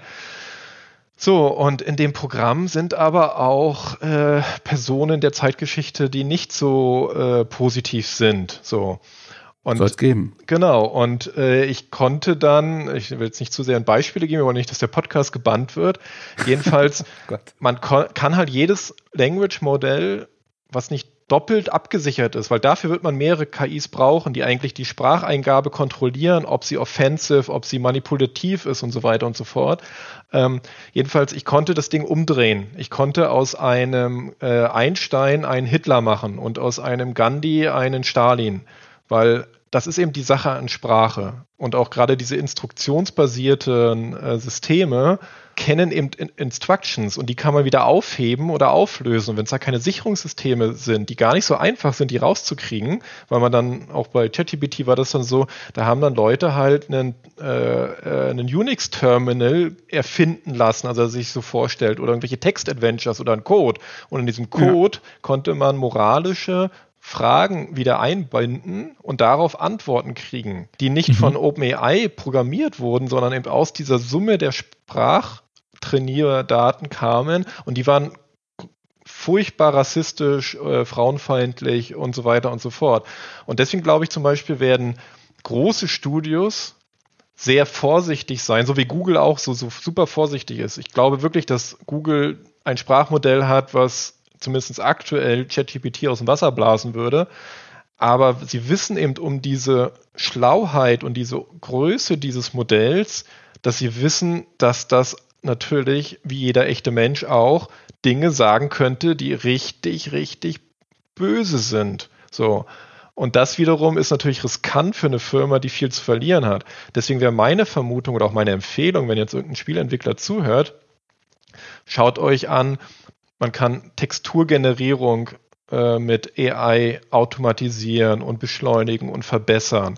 Man kann natürlich das ganze Upscaling, ne, daher ist deswegen ist auch Nvidia in diesem ganzen Game mit bei, sind ja auch sehr weit vorne, was ganze AI-Forschung angeht. Also mhm. äh, alte Texturen wieder aufbereiten oder ne, irgendwie äh, größere Sachen halt ähm, ja, speichersparsamer irgendwie ähm, benutzen und so weiter, alles so. Also einfach erstmal wirklich der praktischen Nutzen erstmal sehen und zum Beispiel jetzt bei einem Skyrim könnte ein guter Weg sein, ja, genau, ich trainiere mal die ganze Lore von Elder Scrolls, die kein Entwickler mehr im Kopf hat. Deswegen gibt es ja auch Anschlussfehler mhm. und auch bei vielen Buchautoren, die dann gar nicht mehr wissen, was habe ich vor 14 Teilen eigentlich mal irgendwie die Figur machen lassen. Das könnte ich reintrainieren und dir hilft dann dabei, dir Texte, Questtexte, Dialogtexte zu schreiben. Aber auch da wieder würde ich jedem empfehlen, immer jemanden doppelt checken lassen. Also gegenlesen, kontrollieren. Es muss diese Kontrollinstanz einfach geben, äh, bevor das auf den Endkonsumenten losgelassen wird. Weil in einer freien Umgebung könnte jemand wiederum auch dieses Spiel dazu bringen, Dinge zu tun, die die Entwickler nicht wollten aber die dann in diesem Spiel passieren und natürlich wissen wir, was daraus gemacht wird. Also hm. stellen wir nur so vor, GTA 6 ungefähr mit freier, äh, freiem Sprachmodell. Äh, okay, das äh, wird einige äh, Fox News Sendungen füllen äh, und so weiter. Und das ist, glaube ich, diese Sache eben, diese Freiheit, äh, die damit eröffnet wird, also diese generative Freiheit, ähm, hat eben diese großen Risiken was passiert dann, wenn jemand eine Lücke findet, wenn jemand das Ding umdreht und damit was macht, was ich nicht wollte und so weiter und so fort. Aber als Tool, also als Vorstufe, ist das, glaube ich, ein sehr gutes Instrument, was in den nächsten ein, zwei Jahren sehr gut bedienbar und auch beherrschbar wird, damit es mir hilft, genau meine riesigen Welten realistischer, ja, äh, glaubwürdiger zu gestalten. Aber wie gesagt, ich würde keinem großen Entwickler empfehlen, direkt sowas in sein Spiel einzuprogrammieren. Das äh, finde ich einen wahnsinnig äh, spannenden, klugen Gedanken, der auch zu dem passt, was vor kurzem Maria Radul, äh, Rad, Entschuldigung, ich muss äh, das Namen aussprechen, lerne ich noch, Maria Radulovic Nastic, die Co-CTO, also Chief Technical Officer von Electronic Arts ist, äh, dem äh, Axios gesagt hat, in einem Nachrichtenmagazin und in deren Newsletter ich es dann auch gelesen habe, die sagt nämlich, ein wichtiger Bestandteil der Zukunft von Electronic Arts als äh, Spieleunternehmen ist User-Generated Content. Weil sie einfach gesehen haben, hey, es ist, es kann wahnsinnig wertvoll sein. Ne? Man erkennt es an Spielen wie Minecraft, man sieht es an Roblox, man sieht es an den Sims. Es kann wahnsinnig wertvoll sein, die Kreativität der Community anzuzapfen, damit sie neue Inhalte für die Spiele machen, sie damit am Leben halten, Vielleicht findet man wie bei Roblox auch einen Weg daran mitzuverdienen und dieses vielleicht sitzt, das ist nicht in Klammern oder so, das will EA natürlich, weil sie ja auch wieder, da sind wir wieder, Geld verdienen müssen mit den Spielen und wollen äh, mit den Spielen, die sie machen. So. Und äh, sie haben dann in diesem Interview auch gefragt nach KI und für sie ist KI auch ein eher ein Unterstützungstool. Also sie hat nicht gesagt, hey, wir können diese KI halt einbauen und die gibt uns ja dann einfach immer neue generierte Inhalte aus. Ne? Also wir können nicht irgendwie ein Spiel bauen, so wie äh, dieser dieser äh, Dungeon Text Adventure Simulator, den ich auch mal im Podcast vorgestellt hatte, ne, wo komplett ein Abenteuer generiert wird von der KI. Das wollen sie gar nicht machen, sondern es sind Tools, die helfen einerseits der Community User Generated Content zu machen, also selbst erstellte Inhalte. Da kannst du dann beispielsweise einen Avatar generieren lassen oder eine Stimme generieren lassen für diesen Avatar im Spiel.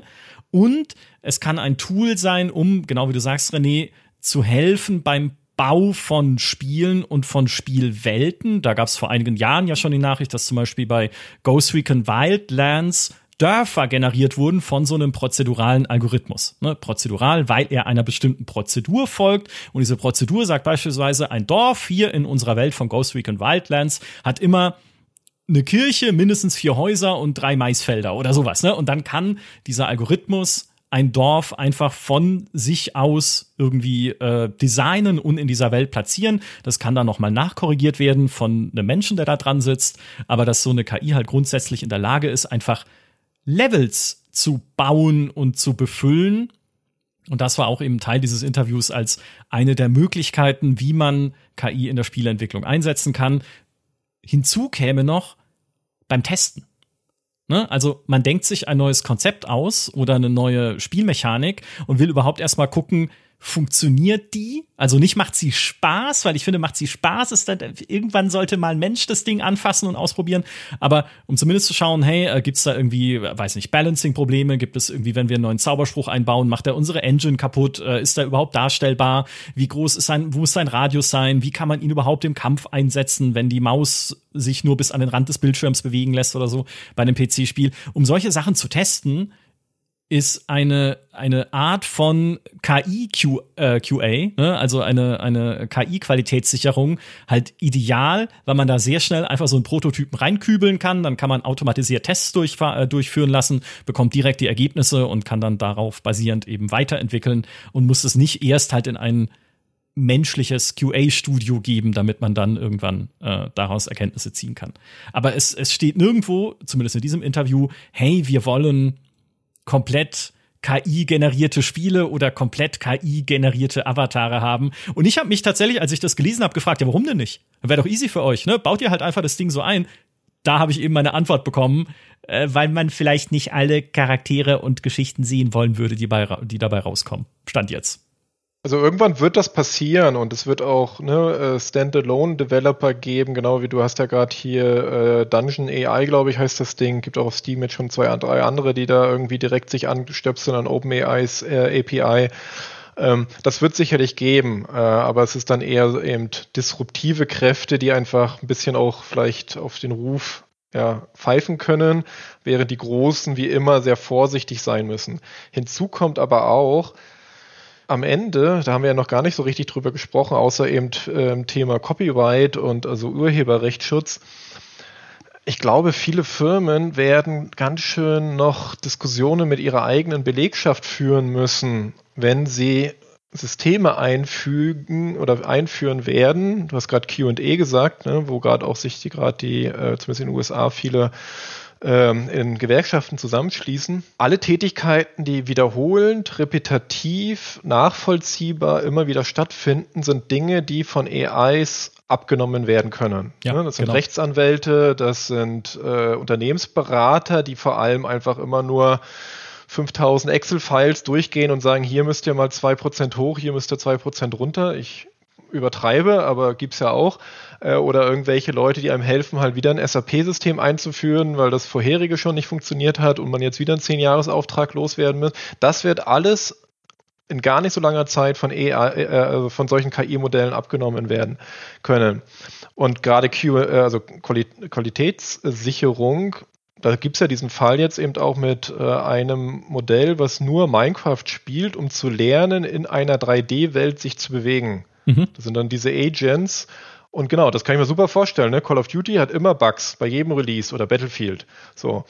Ja, dann lasse ich eben 50.000 solcher Agents auf der Karte rumlaufen und die melden immer sofort, wo ich, hier bin ich hängen geblieben, hier bin ich aus der Karte rausgefallen, hier habe ich nach 5000 Sprüngen äh, irgendwie eine andere Waffe in der Hand gehabt. Also Dinge, die man als Mensch gar nicht positiv gut wiederholen kann. Also ich möchte jedenfalls keiner sein, der 5000 Mal die Space-Taste drückt, um zu sehen, ob ich bei Battlefield jetzt doch wieder in der Erde versunke, versinke oder nicht. So, das die User kriegen das raus, weil sie eben ja in Millionen diese Software dann nutzen und dann irgendwie das mitkriegen. Also das ist genau dieser Anwendungsfall. Aber worauf ich hinaus will, ist, Spieleentwickler haben Designer. Also Leute, die zeichnen, äh, die ne, Figuren erstellen, die 3D-Modelle erstellen, die animieren, die äh, Special Effects, Sound Effects, Musik, Vertonung machen, die Geschichten schreiben, Texte schreiben, äh, die Code schreiben. Alles, was ich gerade aufgezählt habe, kann KI. Mhm. Kann jetzt schon noch nicht in der immer guten Qualität, um vielleicht ein Triple-E-Produkt zu produzieren, aber alles davon kann äh, bestimmte Elemente der KI. So. Und das wird halt eine Riesendiskussion sein, vermute ich zumindest mal, jetzt auch vielleicht auch bei Webedia oder so, ne, wenn zum Beispiel man jetzt sagen kann, hey, dieser Text kann doch auch oder diese Zusammenfassung oder dieser Überblick oder dieses was auch immer kann doch jetzt hier von der KI geschrieben werden, da brauche ich keine Redakteurin mehr. Ähm, wie reagieren dann die Leute? Entweder die daneben sitzen und sich denken, okay, jetzt ist der QA-Typ weg, aber bin, ist bis morgen der Designer weg, weil die Designs kommen jetzt auch aus der KI. Also das, glaube ich, ist eben genau diese ethische Komponente, die da sehr schnell jetzt, glaube ich, vielen Leuten auf, äh, auf den Tisch kommen wird. Und deswegen werden, glaube ich, auch viele Große erstmal vorsichtig sein und vielleicht kleine Schritte machen, um nicht sofort diese Riesendiskussion natürlich gleich zu haben. Aber die ist unvermeidbar. Ich glaube, was, was interessant ist, was er beschreibt, ist, wenn man das eher so industriell oder industrieweit betrachtet, heißt es ja, dass kleinere Teams in Zukunft mehr Möglichkeit haben, bessere Produkte auf den Markt zu bringen, durch Werkzeuge, die ihnen in der Produktion helfen, sei es, dass sie Code Review machen oder ne, man weiß nicht und dann fragt man ihn, kannst du mir was aus der Code-Datenbank geben, dann muss man vielleicht ein bisschen anpassen oder ihnen helfen bei äh, äh, kann, ich hätte irgendwo gelesen, man lässt sich von Dali mal so inspirieren für Ideenwelten und so weiter und dann hat man schon mal eine Basis, worauf man dann aufbaut. Das sind ja alles Fähigkeiten, die dann wiederum eher in vielleicht größeren Konzernen, da gibt es dann so ein Art Department, wo ganz viele zusammen sind und so ist ja die Möglichkeit, dass diese Fähigkeiten jetzt stärker sozialisiert werden und dann im Grunde von Teams genutzt werden, um besser Pro oder Produkte auf den Markt bringen. Ich glaube, für mich ist das Spannende, ich würde da äh, der, der EA-Kollegin entgegenhalten, eher, dass diese Dinge für die großen Konzerne, wenn sie es nicht gut organisationell auch umsetzen, nicht die Vorteile bringen, weil der Wettbewerb wird für die eher schwieriger. Und wer, wer eher in dem Indie-Bereich oder ja, Indie und vielleicht ganz klein oder auch ein bisschen größer dort eher Sprünge machen werden. Zum einen qualitativ, weil die, weil man jetzt mehr machen kann, als man vorher machen konnte, zu dritt, zu viert, zu fünf, zu zehnt. Und das zweite, Und da bin ich eher dabei, dass ich mir eher vorstellen kann, aber das ist jetzt äh, vielleicht ein bisschen auch rumgesp äh, rumgesponnen, dass solche Teams vielleicht dann anfangen und so eine Art, keine Ahnung, wir gehen wieder zurück zu den Text-Adventures. Aber jetzt habe ich ein Text-Adventure, wo ich dann wirklich so eintipp, eintippen kann. So. Und dann, und dann habe ich ihm vorher eine Lore gegeben von der Welt und vielleicht so eine stringente Geschichte. Aber alles andere mit der Welt kann ich interagieren, aber freier interagieren als vorher. Und ne, die, die haben weniger Angst, dass dann der Anwalt kommt und sagt, was habt ihr gemacht? Ich meine, auf der anderen Seite, in Civilization hat auch Gandhi die Atombombe gezündet und so. Ne? Man kriegt die ja alle hin irgendwo, dass sie was Verrücktes machen. Aber ich glaube, das ist das, äh, das, das ist, glaube ich, wahrscheinlich früher als äh, später wir eine Auswirkung erleben werden. Und wir wissen, also vielleicht noch ein Ding, in dem Moment, wo das erste Indie-Game kommt, wo ich, keine Ahnung, wie bei ähm, äh, Disco Elysium, anstatt dass ich dort Sachen da antippe, vielleicht selber meine Antworten eintippe und die Welt reagiert dann auf mich das ist ja der Moment, wo das dann wahrscheinlich auch relativ schnell hochgespült wird, dass dann noch die großen Konzerne sagen, okay, okay, wir, ver wir verpassen hier einen Trend. Vielleicht ist es auch ein bisschen Zukunftsmusik. Bin ich völlig bei dir. Also die Disruption kommt natürlich von denen, die noch nicht im Markt etabliert sind. Ja, Sieht man ja auch, warum kann äh, Microsoft äh, überlegen, ChatGPT mit Bing zu verheiraten, äh, während Google halt keine Ahnung hat richtig, wie sie seine, äh, wie es seine KI-Modelle monetarisieren kann äh, und natürlich Riesenangst auch ein bisschen davor hat, ne? äh, Thema Code Red bei Google irgendwie im Dezember. Ähm, was passiert in einer Welt, in der ich keine Suchmaschine mehr brauche? Da bin ich völlig bei dir. Die kleinen Teams werden schneller äh, größere Dinge machen. Also jetzt ja schon durch Unreal Engine, durch Unity Engine, durch immer mehr Standardisierung, äh, Bibliotheken äh, und so weiter und so fort, ist da ja eh schon in den letzten Jahren einiges passiert. Ich äh, sage ihm nur, wie gesagt, Großunternehmen werden die Schwierigkeit haben, weil sie nun mal Menschen bei sich arbeiten haben. Und ähm, ich vergleiche das immer so, wenn ich jetzt gefragt werde, wie schätze ich KI ein, dann sage ich immer, äh, 2022 war so das 1996 der, äh, des Internets. Äh, es gab schon ein Amazon, war gerade mal zwei Jahre alt aber es gab fünf, äh, es dauert noch fünf Jahre oder so, bis es ein Google gibt. Es dauert noch fast zehn Jahre, bis es ein YouTube geben wird und so weiter und so fort. Und ich glaube, da sind wir jetzt. Und genau wie damals, fast niemand der beherrschenden Unternehmen aus den 90ern hat das Internet beherrscht. Mhm. So, Microsoft ist immer hinterhergelaufen, hat endlos Milliarden ausgeben müssen, um irgendwie an Facebook und Meta und hast du nicht gesehen ranzukommen. Äh, eigentlich ja nie wirklich geschafft im Internetbereich, im puren Internetbereich. Und das wird wieder passieren. Die Helden der, des AI-Zeitalters, was meiner Meinung nach, wie gesagt, letztes Jahr endgültig begonnen hat, ähm, werden komplett neue Firmen, komplett neue Player sein, die alles umkrempeln. Ähm, aber wie gesagt, die Großen, glaube ich, werden erstmal, und das kann ich auch durchaus verstehen, würde ich wahrscheinlich auch machen, erstmal das Ganze als Tools einsetzen, so wie Michael es beschrieben hat, für Kuratierung, für Filterung, für äh, ja, äh, Verbesserungen einfach von Inhaltserstellung. Ähm, und Kleine werden an der Revolution arbeiten und werden zu den neuen Großen werden. Ich meine, OpenAI wird jetzt auf was? 39 Milliarden taxiert. Das Unternehmen existiert erst seit, äh, weiß ich nicht, fünf Jahren als, glaube ich, gemeinnützige Organisation und erst seit zwei, drei Jahren als echte Firma, die Produkte versucht zu entwickeln. Und da sieht man ja, was da dann für Dynamik entstehen kann. Mhm.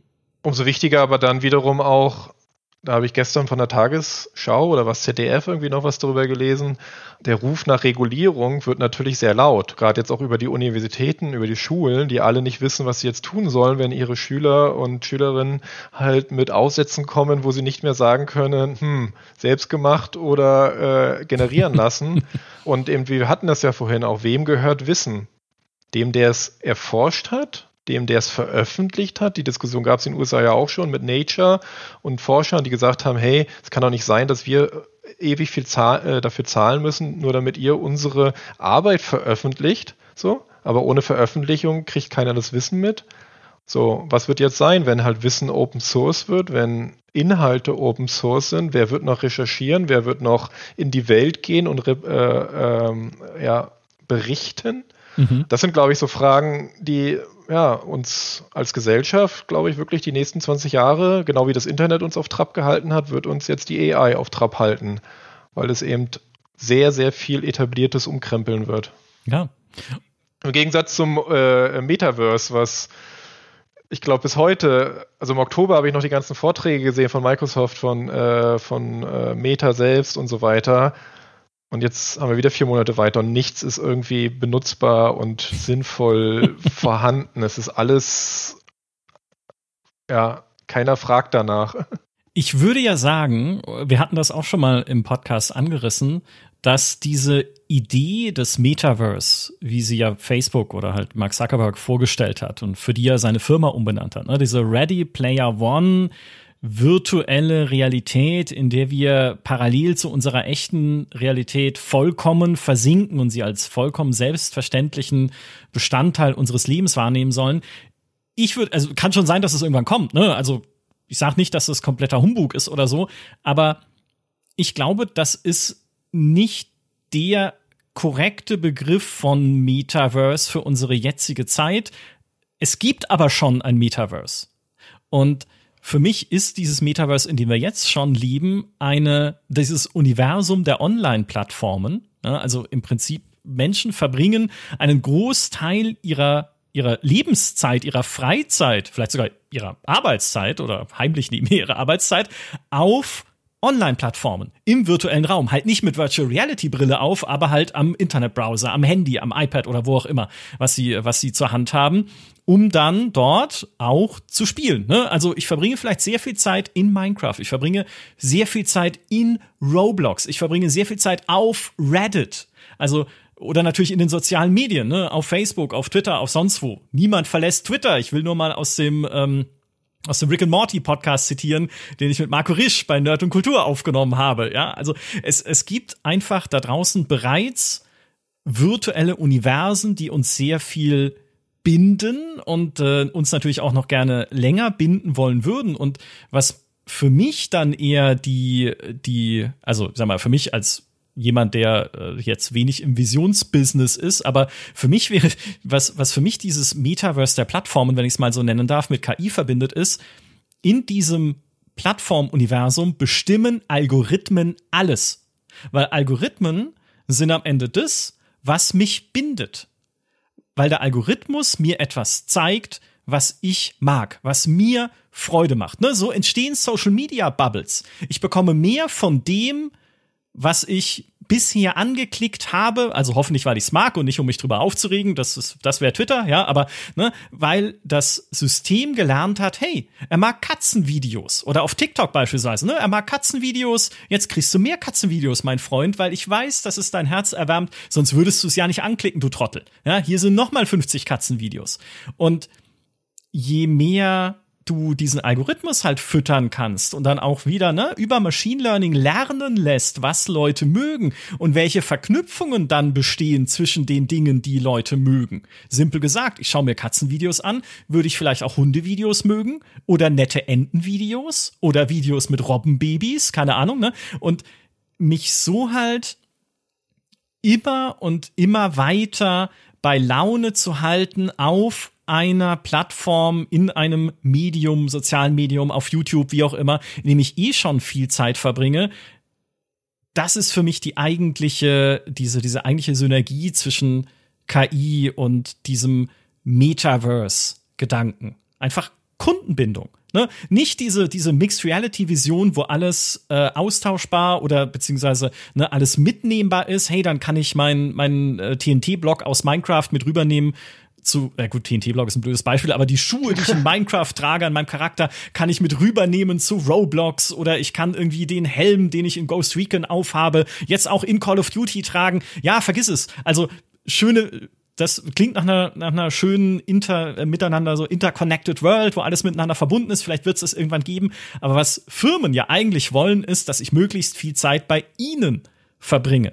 Und da kann KI halt noch mal auch ein mächtiges Tool sein, um mich noch mehr mit dem zu füttern, um zu umgeben, ne? deswegen ja auch Chat-Moderationstools, um mich in einer angenehmen Umgebung zu halten, damit ich dort bleibe.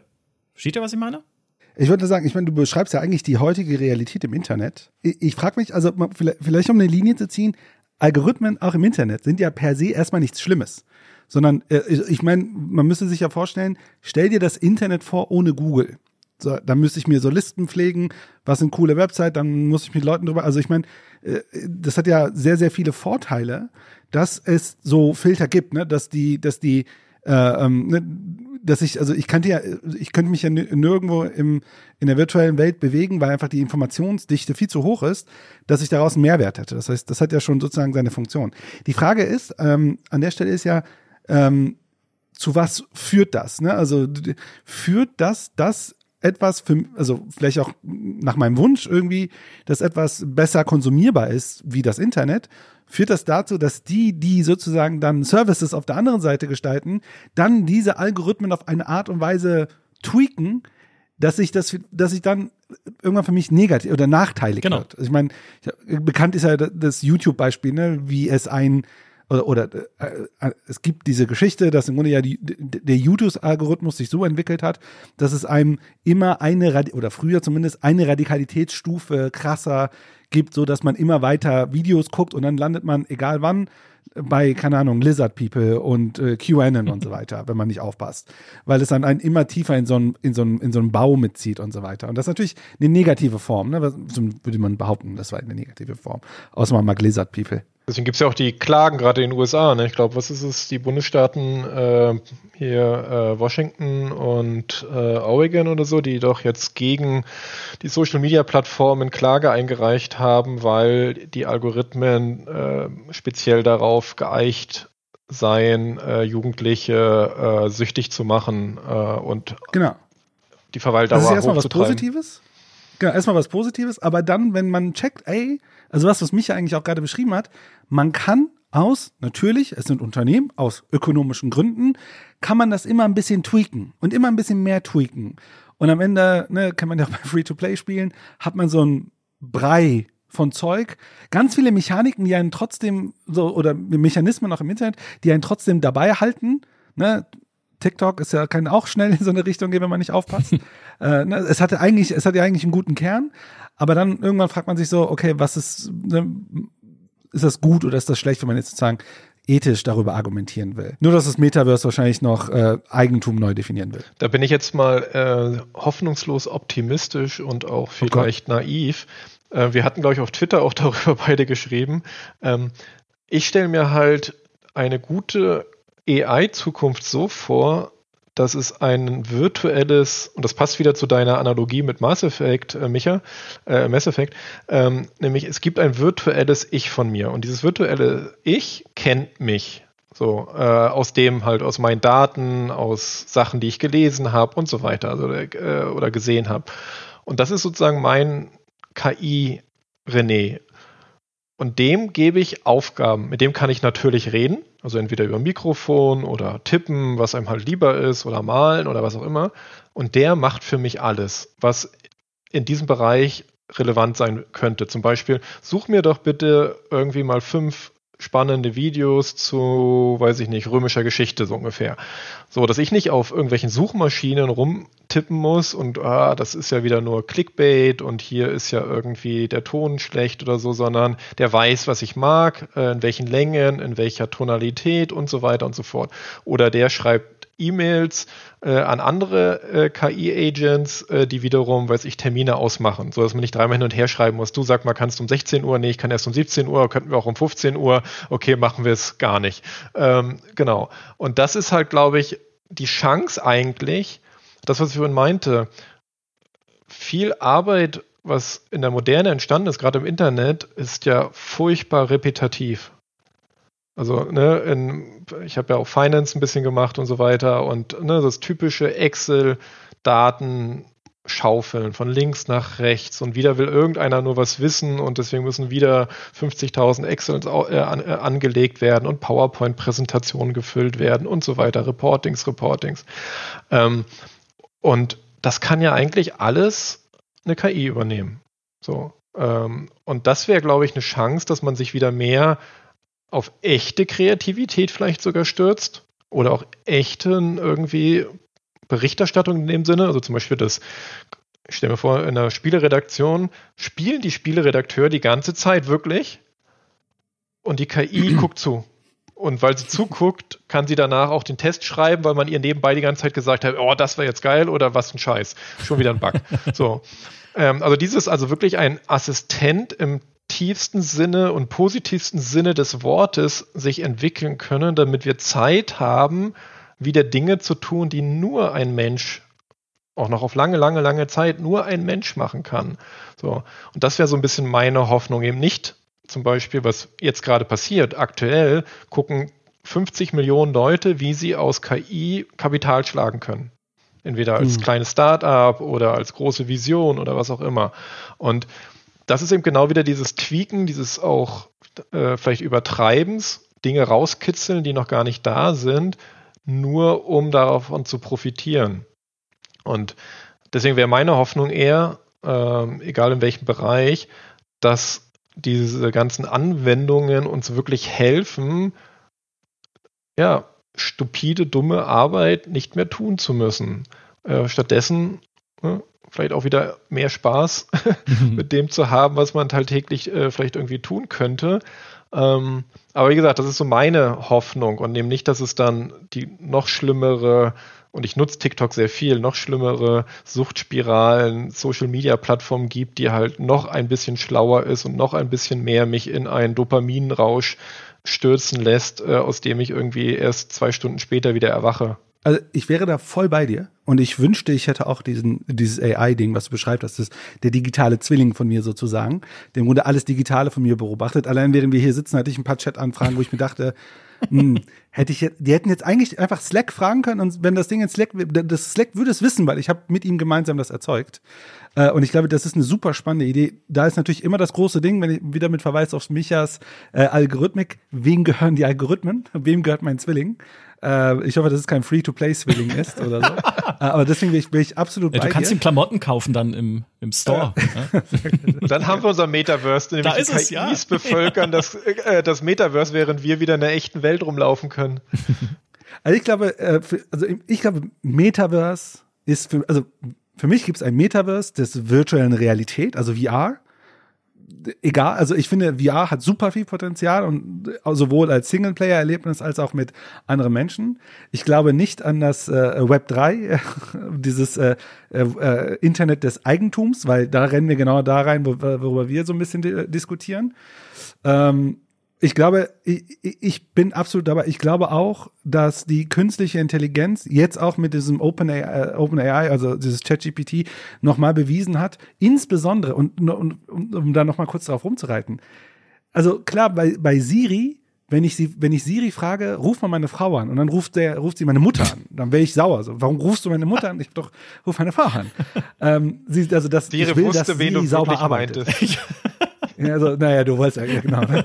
Aber ne, bei Siri will man ja, man gibt ihr eine Anweisung und man will eine saubere äh, sozusagen Rückkopplung haben. Ähm, wobei ich halt, äh, wenn wir jetzt im Gaming sind und so weiter, ich glaube, genau dieser Fehler, diese, diese Fehleranfälligkeit von ChatGPT im Gaming könnte spannend sein, weil es ja dieses Unklare erzeugt. Ne? So, ich, ne, man redet mit jemandem im Spiel und dann kriegt man so eine Antwort. Man weiß nicht, lügt es jetzt, muss ich noch drei andere fragen und so weiter. Ich glaube, das ist noch mal, hat, hat noch mal ein anderes Potenzial, äh, weil dann ist es auch nicht so mission critical. Ne? Also wenn da jemand mir, äh, wenn das nicht so ganz sauber ist und so weiter. Also da bin ich absolut äh, auch, auch dabei. Ähm, Jetzt muss ich ja gerade überlegen, wo mein Faden war. Jetzt bin ich drei Runden hier gedreht. Also es ging ja ursprünglich um, äh, äh, ja, ich bin dabei und so weiter. Äh, ja, jetzt habe ich irgendwo einen Faden verloren. Dein digitaler Zwilling muss dir jetzt mehr. helfen, ihn wiederzufinden. Hätte ich Siri. Äh, genau, hätte ich den digitalen Zwilling. Das ist zum Beispiel ein sehr praktischer Anwendungsfall. Ähm, vielleicht um das kurz, äh, vielleicht, äh, dass du deinen Faden wiederfinden kannst, ist, äh, einige benutzen jetzt einfach äh, KI-Modelle, also in mehreren hintereinander gestell, äh, gesch geschalteten äh, Stufen. Zum Beispiel, man hat eine Idee, kennt man ja vielleicht, man hat irgendwie Gedanken, die sind auch ein bisschen wirr. Und die quatscht man sich dann einfach jetzt aufs Telefon, eine Stunde lang mal, einfach so Brain Dump, einfach irgendwie alles, was einem dazu einfällt, einfach rumfantasieren. Ich denke da immer so an die ähm, Spiele-Podcasts und Livestreams von Micha, von dir, wo du immer über neue Spiele so nachdenkst äh, oder so erfindest, mhm. irgendwie, wie könnte das perfekte Diablo 5 aussehen und so. Na, jedenfalls das alles reinsprechen dann nutzt du eben eine KI, zum Beispiel Whisper, ähm, die das Ganze transkribiert in Sekundenschnelle. Dann nutzt du, weiß ich, jetzt ChatGPT oder was auch immer, die dir das ordnet, also in Struktur bringt, äh, die ganzen Rs rausnimmt oder die ganzen Doppelungen und die dann sofort, mit der du dann reden kannst über die Idee und die dann helfen kann. Manche nutzen das auch sogar in der Therapie. Ähm, also äh, führen darüber Tagebuch, lassen das dann quasi speichern und reden dann mit dem, äh, mit der KI wie mit einem Therapeuten. So, äh, weiß jetzt nicht, ob das gut oder schlecht ist. Ich finde es erstmal nur interessant, also will das gar nicht bewerten. Mhm. Ähm, und das sind auch so Anwendungsfälle, die mich eben hoffen lassen, dass wir dort ein Assistenzsystem aufbauen können, gerade wie du es beschreibst, wie oft muss man in seinem Leben immer das Gleiche beantworten? Also im Arbeitsleben oder auch ähm, im Privaten, wo immer die Frage kommt. Meine Frau fragt mich dann auch mal, wo bist du am Mittwoch? Habe ich dir doch gesagt, wo ich am Mittwoch bin. Und die nächsten Mittwoch passiert die gleiche Frage. So. Und das wären alles genauso Dinge, wo glaube ich tatsächlich, ja, das ist ja auch mein, meine Hoffnung, äh, so viel wie möglich Open Source entwickelt wird, damit genau eben ich eigentlich mein eigenes Modell habe. Also die Daten gehören mir, die Trainingsdaten, das Sprachmodell als solches ist Open Source. Jeder kann da reingucken, jeder versteht, wie das funktioniert und so weiter. Das, ähm, ja, glaube ich, wäre eine schöne Zukunft. Aber ich weiß nicht, was dein äh, roter Faden sagt. Hast du eine andere ja, Idee noch? Also äh, erstmal bin ich bei, dabei. Also ich, ich ich glaube auch, es ist keine unwahrscheinliche Zukunft, hoffentlich. Ähm, ich, ich hoffe, das Thema künstliche Intelligenz wird auch so gesellschaftlich sehr ernst genommen, dass man nicht am Ende einfach sagt, ja, ein paar Unternehmen entscheiden darüber. Ähm, mein roter Faden war nochmal eine Bestätigung zu dem, was du gesagt hast, dass ähm, du hattest ja gesagt, ne, der Spieler, äh, der Spieletester ne, spielt und die KI nimmt das auf. Ich glaube, die Spiele, die Syntheseleistung, die müsste ja noch vom, vom Tester kommen, aber ich glaube, das ist auch vielleicht der Teil, der Spaß macht. Das müsste vielleicht noch Micha beantworten. Aber was ich noch sagen wollte, ist, dass wir ja schon eine Bewegung erleben in der Industrie, also auch so klassische Industrie, dass vieles automatisiert und so weiter und so weiter wird. Und zumindest in den Projekten, wo ich bin, äh, die ich auch oft begleite, wo es ja dann um Reorganisation gibt von Bereichen, wo man merkt, naja, so redundante Arbeit fällt immer mehr weg. Was machen, was machen jetzt die Leute zusätzlich? Ne, das nennt man Job Enrichment äh, in Organisationsgestaltung. Dass ja genau diese Fragen passieren. Ne? Man, man, man, also ich habe ganz oft, wo früher Leute, die nur Sachbearbeiter waren, man sagt, naja, jetzt könnten sie auch ein bisschen mehr, ne, so was früher bei den Führungsleuten war, das könnten die jetzt auch mitmachen, weil ja, da ist ja jetzt Kapazität und auch, da steckt ja auch ganz viel Erfahrung, Organisationserfahrung und so weiter. Das ist schon etwas, was wir erleben. Und ich äh, auch eigentlich als eine positive Zukunft sehe. Ich wäre eher jemand, der sagt, das wäre voll toll, wenn, also ich bin nicht so, der jetzt kritisieren würde, ey, die AI nimmt uns die, die Arbeit weg, ne? Also der took our jobs, sondern äh, voll gut, dass die Teile von redundanter Arbeit wegnehmen. Natürlich müssen wir dann auf der anderen Seite uns Gedanken machen, gesellschaftlich, ne? Was passiert damit? Ähm, aber der Trend, zumindest gefühlt in den Projekten, wo ich drin stecke, geht in die Richtung, dass man sich dann mit hoffentlich sinnvollerer Arbeit beschäftigt. Ja, weil dieses Verknüpfen, ich weiß nicht, wahrscheinlich meinst du das ja mit der Synthetisierung. Ne? Ich habe eine Sinneserfahrung, also ich höre, sehe, schmecke, rieche etwas ähm, und das muss ich jetzt übersetzen in etwas, was bedeutet das? Äh, in den Kontext setzen. Und das kann eben die KI nicht. Wer, wenn, also ich arbeite eben gerade an einem äh, Feintuning-Model äh, für äh, GPT-3 selbst und da merkt man das, wenn man das mal trainiert, was liefert man da für Daten an? Und da merkt man aber auch, wie die Übermittlung ist und dass ich ihm alles, ja, in Frage-Antwort-Paare, in Kontext, ich muss ihm alles mitgeben, ich muss ihm Negativbeispiele äh, mitgeben und so weiter und so fort, damit das System das überhaupt versteht. Und diese aber, was wir automatisch als Menschen können, dass wir das wieder mehr fokussieren können. Wie du vorhin auch sagtest, ein Designer sollte ja designen. Aber ganz viele Designer, auch bei uns in der Firma teilweise, müssen einfach UI machen, also Buttons designen oder ja. äh, irgendwelche äh, Wireframes zum tausendsten Mal, obwohl sie auf der Welt schon, ne, jede Webseite wurde schon 50 Millionen Mal erfunden, so ungefähr. Es gibt gar keine Zeit für echte Kreativität, wo es darum geht, okay, wie passt welche Farbe, welches Designelement, welche äh, äh, Schrift, äh, welches Logo, wie passt das zusammen, wie erzählt das eine Geschichte, ähm, was früher, mit früher meine ich mal jetzt nicht irgendwie vor 100 Jahren, sondern eher so, weiß ich nicht, vielleicht ähm, 80er, 90er, auch noch viel normaler war. Also damals war Design und Kreation, fand ich auch noch auf einer neuen, höheren Ebene. Heute ist immer nur Usability. Ne, alle Logos sind Usability. Kann ich die vektorisieren? Kann ich die skalieren? Kann ich die groß klein machen? Alles ist auf das Minimum reduziert. Und das könnte vielleicht sich wieder ändern und auch im Spieldesign, weil sind wir mal ehrlich, also ich bin jetzt nicht der 100.000 Stunden pro äh, aktive Spieler aktuell, aber sind die Spielideen so viel weitergekommen in den letzten fünf Jahren? Ich würde sagen, nee. Und warum sind sie nicht weitergekommen? Weil so viel Zeit in Asset-Produktion, in Weltenproduktion, ja. in ne, dieses, was man immer sagt, Content. Ne, WoW-Spieler wollen neuen Content, Call of Duty-Spieler wollen neuen Content. Aber was ist das? Das sind Waffen, das sind Questreihen zum hunderttausendsten Mal und so weiter. Wo sind neue Spielmechaniken? Und das wäre halt wiederum auch das. Vielleicht schaffen die Leute sich Zeit, um wieder da reinzugucken, in diese Dinge. Und und vielleicht was eine Sache, was interessant ist, was man ja mit ChatGPT beispielsweise ganz gut machen kann, ist ja, es gibt ja im Grunde ein riesen Set an möglichen Kombinationsmöglichkeiten. Ne? Diese Synthese oder die Kombinationsleistung muss ja von einem selbst kommen und da hat man dann, dann genau das, was du sagst, doch mehr Zeit, diese Kombinationsarbeit zu machen. Ich finde, eine meiner persönlich besten Syntheseleistungen bei ChatGPT war, ich habe Elon Musk mit Donald Trump über Freiheit diskutieren lassen, während Donald Trump ein Esel war. Und es war sehr gut. Das ist ein Goldstück, ja. Ich habe es hier vor mir in Discord. Uh, die Stücke der Weltliteratur, die vielleicht niemals jemand erleben wird. Aber äh, ja, du hast es, du hast es geschafft. Es ist erstaunlich gut übrigens, wie ChatGPT, finde ich, Trump nachahmen kann, ohne dass man sehr viel beschreiben muss. Offensichtlich wurde das System mit sehr vielen Texten gefüttert. Ich habe das gleiche gemacht, äh, einfach eine Präsidenten, Präsidentschaftsdebatte äh, nachspielen lassen, die, wie gesagt, gerade bei Trump erstaunlich präzise war. Hm. Ja, ja, gut gelernt. Ähm, um, um die Frage zu beantworten, äh, was man, was bei einem Test am meisten Spaß macht, nichts ist schlimmer als Schreiben.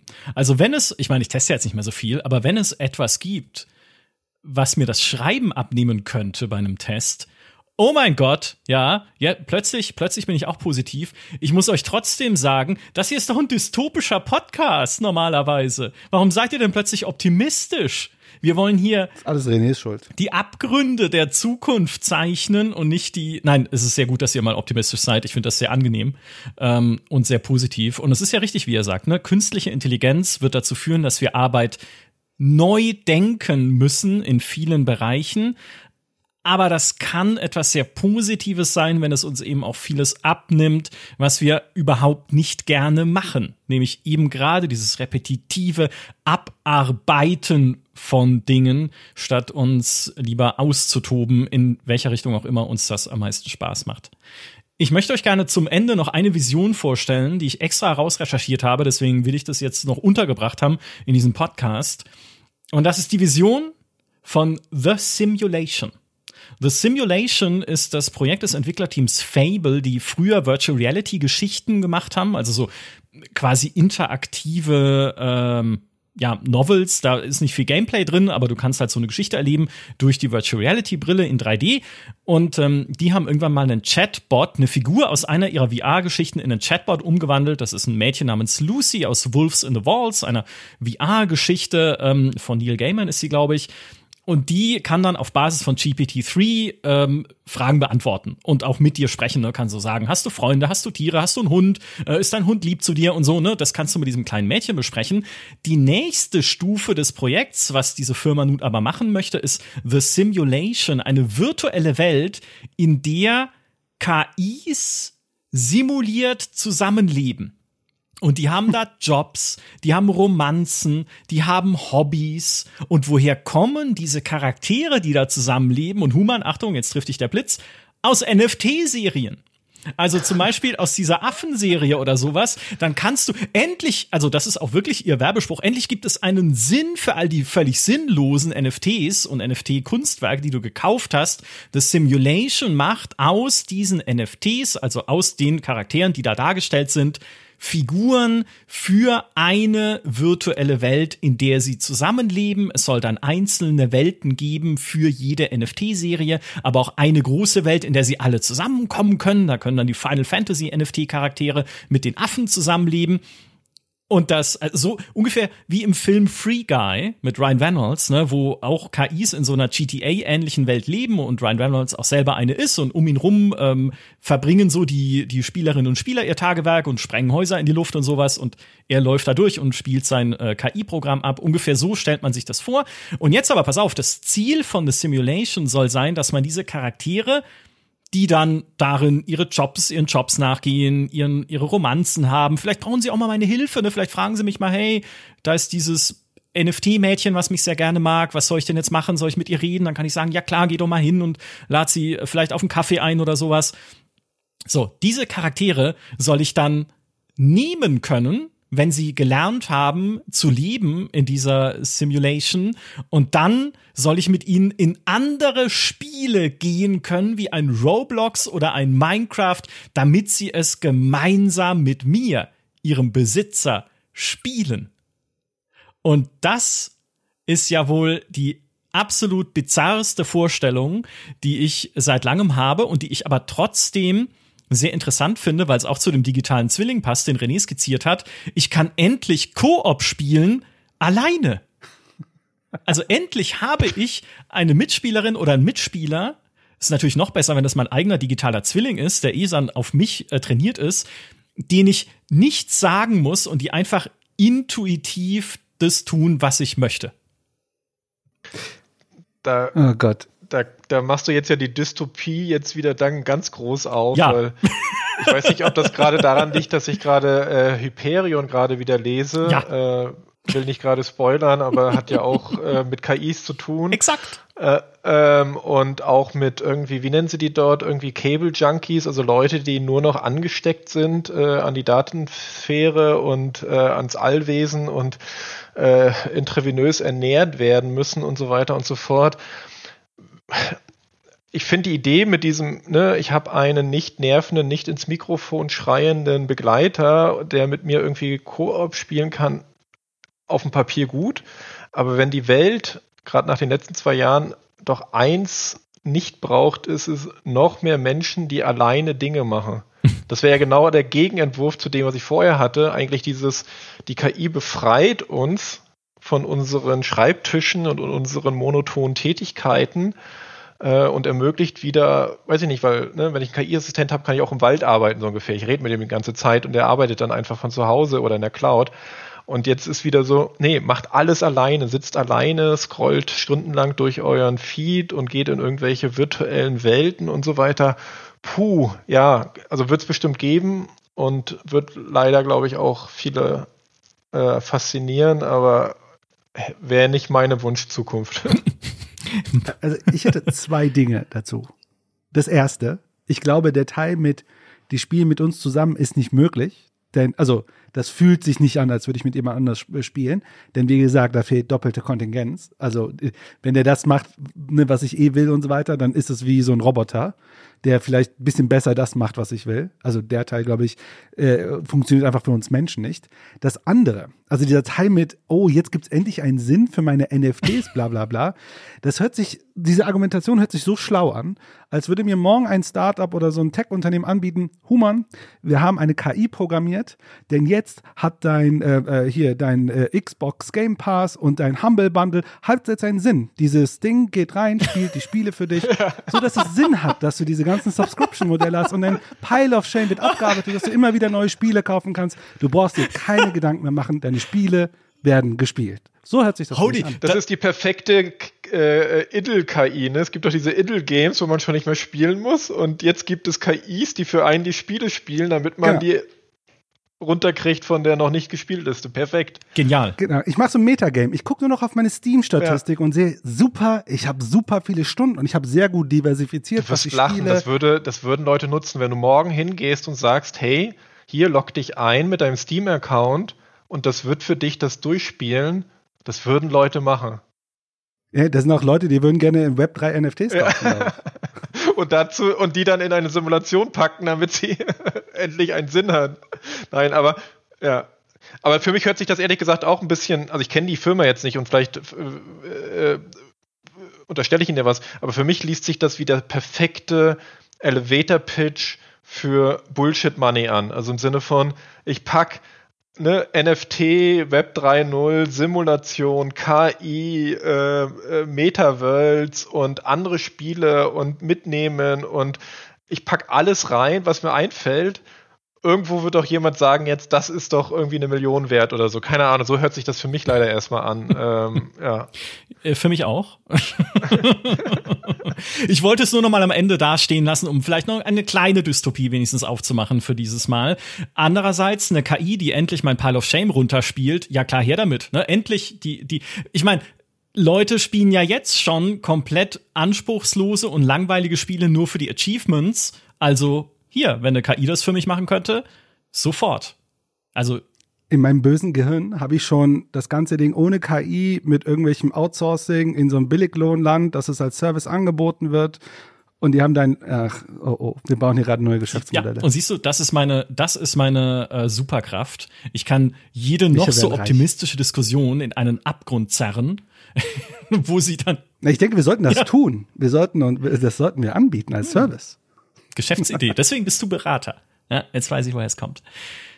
Das war unsere Diskussion zum Thema künstliche Intelligenz und ein bisschen Metaverse ähm, mit äh, René und Human, die doch ein bisschen anders sind, als die KI sie eingeschätzt hat am Anfang. Aber nichtsdestotrotz, ich habe großen Spaß gehabt. Habt ihr noch irgendwelche letzten Punkte, die ihr ansprechen wolltet und die euch jetzt noch gefehlt haben in unserer Diskussion?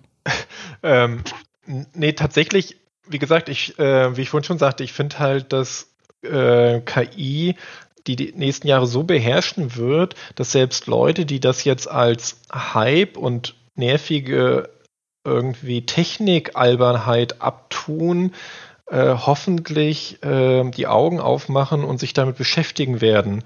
Äh, also auch äh, ehrlich gesagt in der Politik. Äh, Deutschland ist da nicht gerade super weit vorne weg, die EU ein bisschen mehr. Äh, in den USA gibt es auch Bestrebungen, auch von Publishern, ähm, also zum Beispiel New York Times und anderen. Ähm, wir müssen Lösungen finden. Ähm, und deswegen müssen halt so viel wie möglich Leute sich das anschauen, selbst wenn sie es nicht benutzen wollen per se, aber so zu tun wieder, wie eben, wie ich das schon vorhin sagte, mit, wir sind in den 90ern und alle sagen, ja, das Internet, das geht ja wieder weg, das hilft nicht. Und gerade auch was eben die Beschränkung von Machtkonzentration angeht, das kann Dimensionen annehmen, die können wir uns, glaube ich, praktisch noch gar nicht vorstellen. Und deswegen wäre es wär auch mein Aufruf, wie gesagt, für alle KI-Muffels da draußen, schaut euch das an, was das ist, was da passiert, was damit möglich ist. Ähm, und an die, die Sachen entscheiden können, auch gestaltet das positiv. Nutzt es nicht nur aus, sondern schaut, ja, wie das sinnvoll und auch menschlich irgendwie eingesetzt wird, also positiv für Menschen, ähm, weil ja, alles wegrationalisieren und äh, wir sitzen alle nur noch zu Hause mit dem Kabel im Kopf äh, und die Maschinen arbeiten für uns, wird leider dann eher in anderen Zukunftsvisionen enden, ähm, die ja wir alle zu gut aus Kinofilmen kennen und da hätte ich jetzt wenig Lust drauf. Ein wundervolles Schlusswort. Vielen Dank, René. Vielen Dank, Human. Vielen Dank an alle, die uns auch diesmal wieder zugehört haben. Und hey, René, wir sprechen da nochmal wegen diesem KI-Mecher, der in Zukunft meine Podcast macht. Da ist, glaube ich, da ist Musik drin. Ich, ich glaube, das klingt nach einem guten Thema. Äh, in diesem Sinne, macht's gut. Tschüss. Ciao. Adios. Ciao.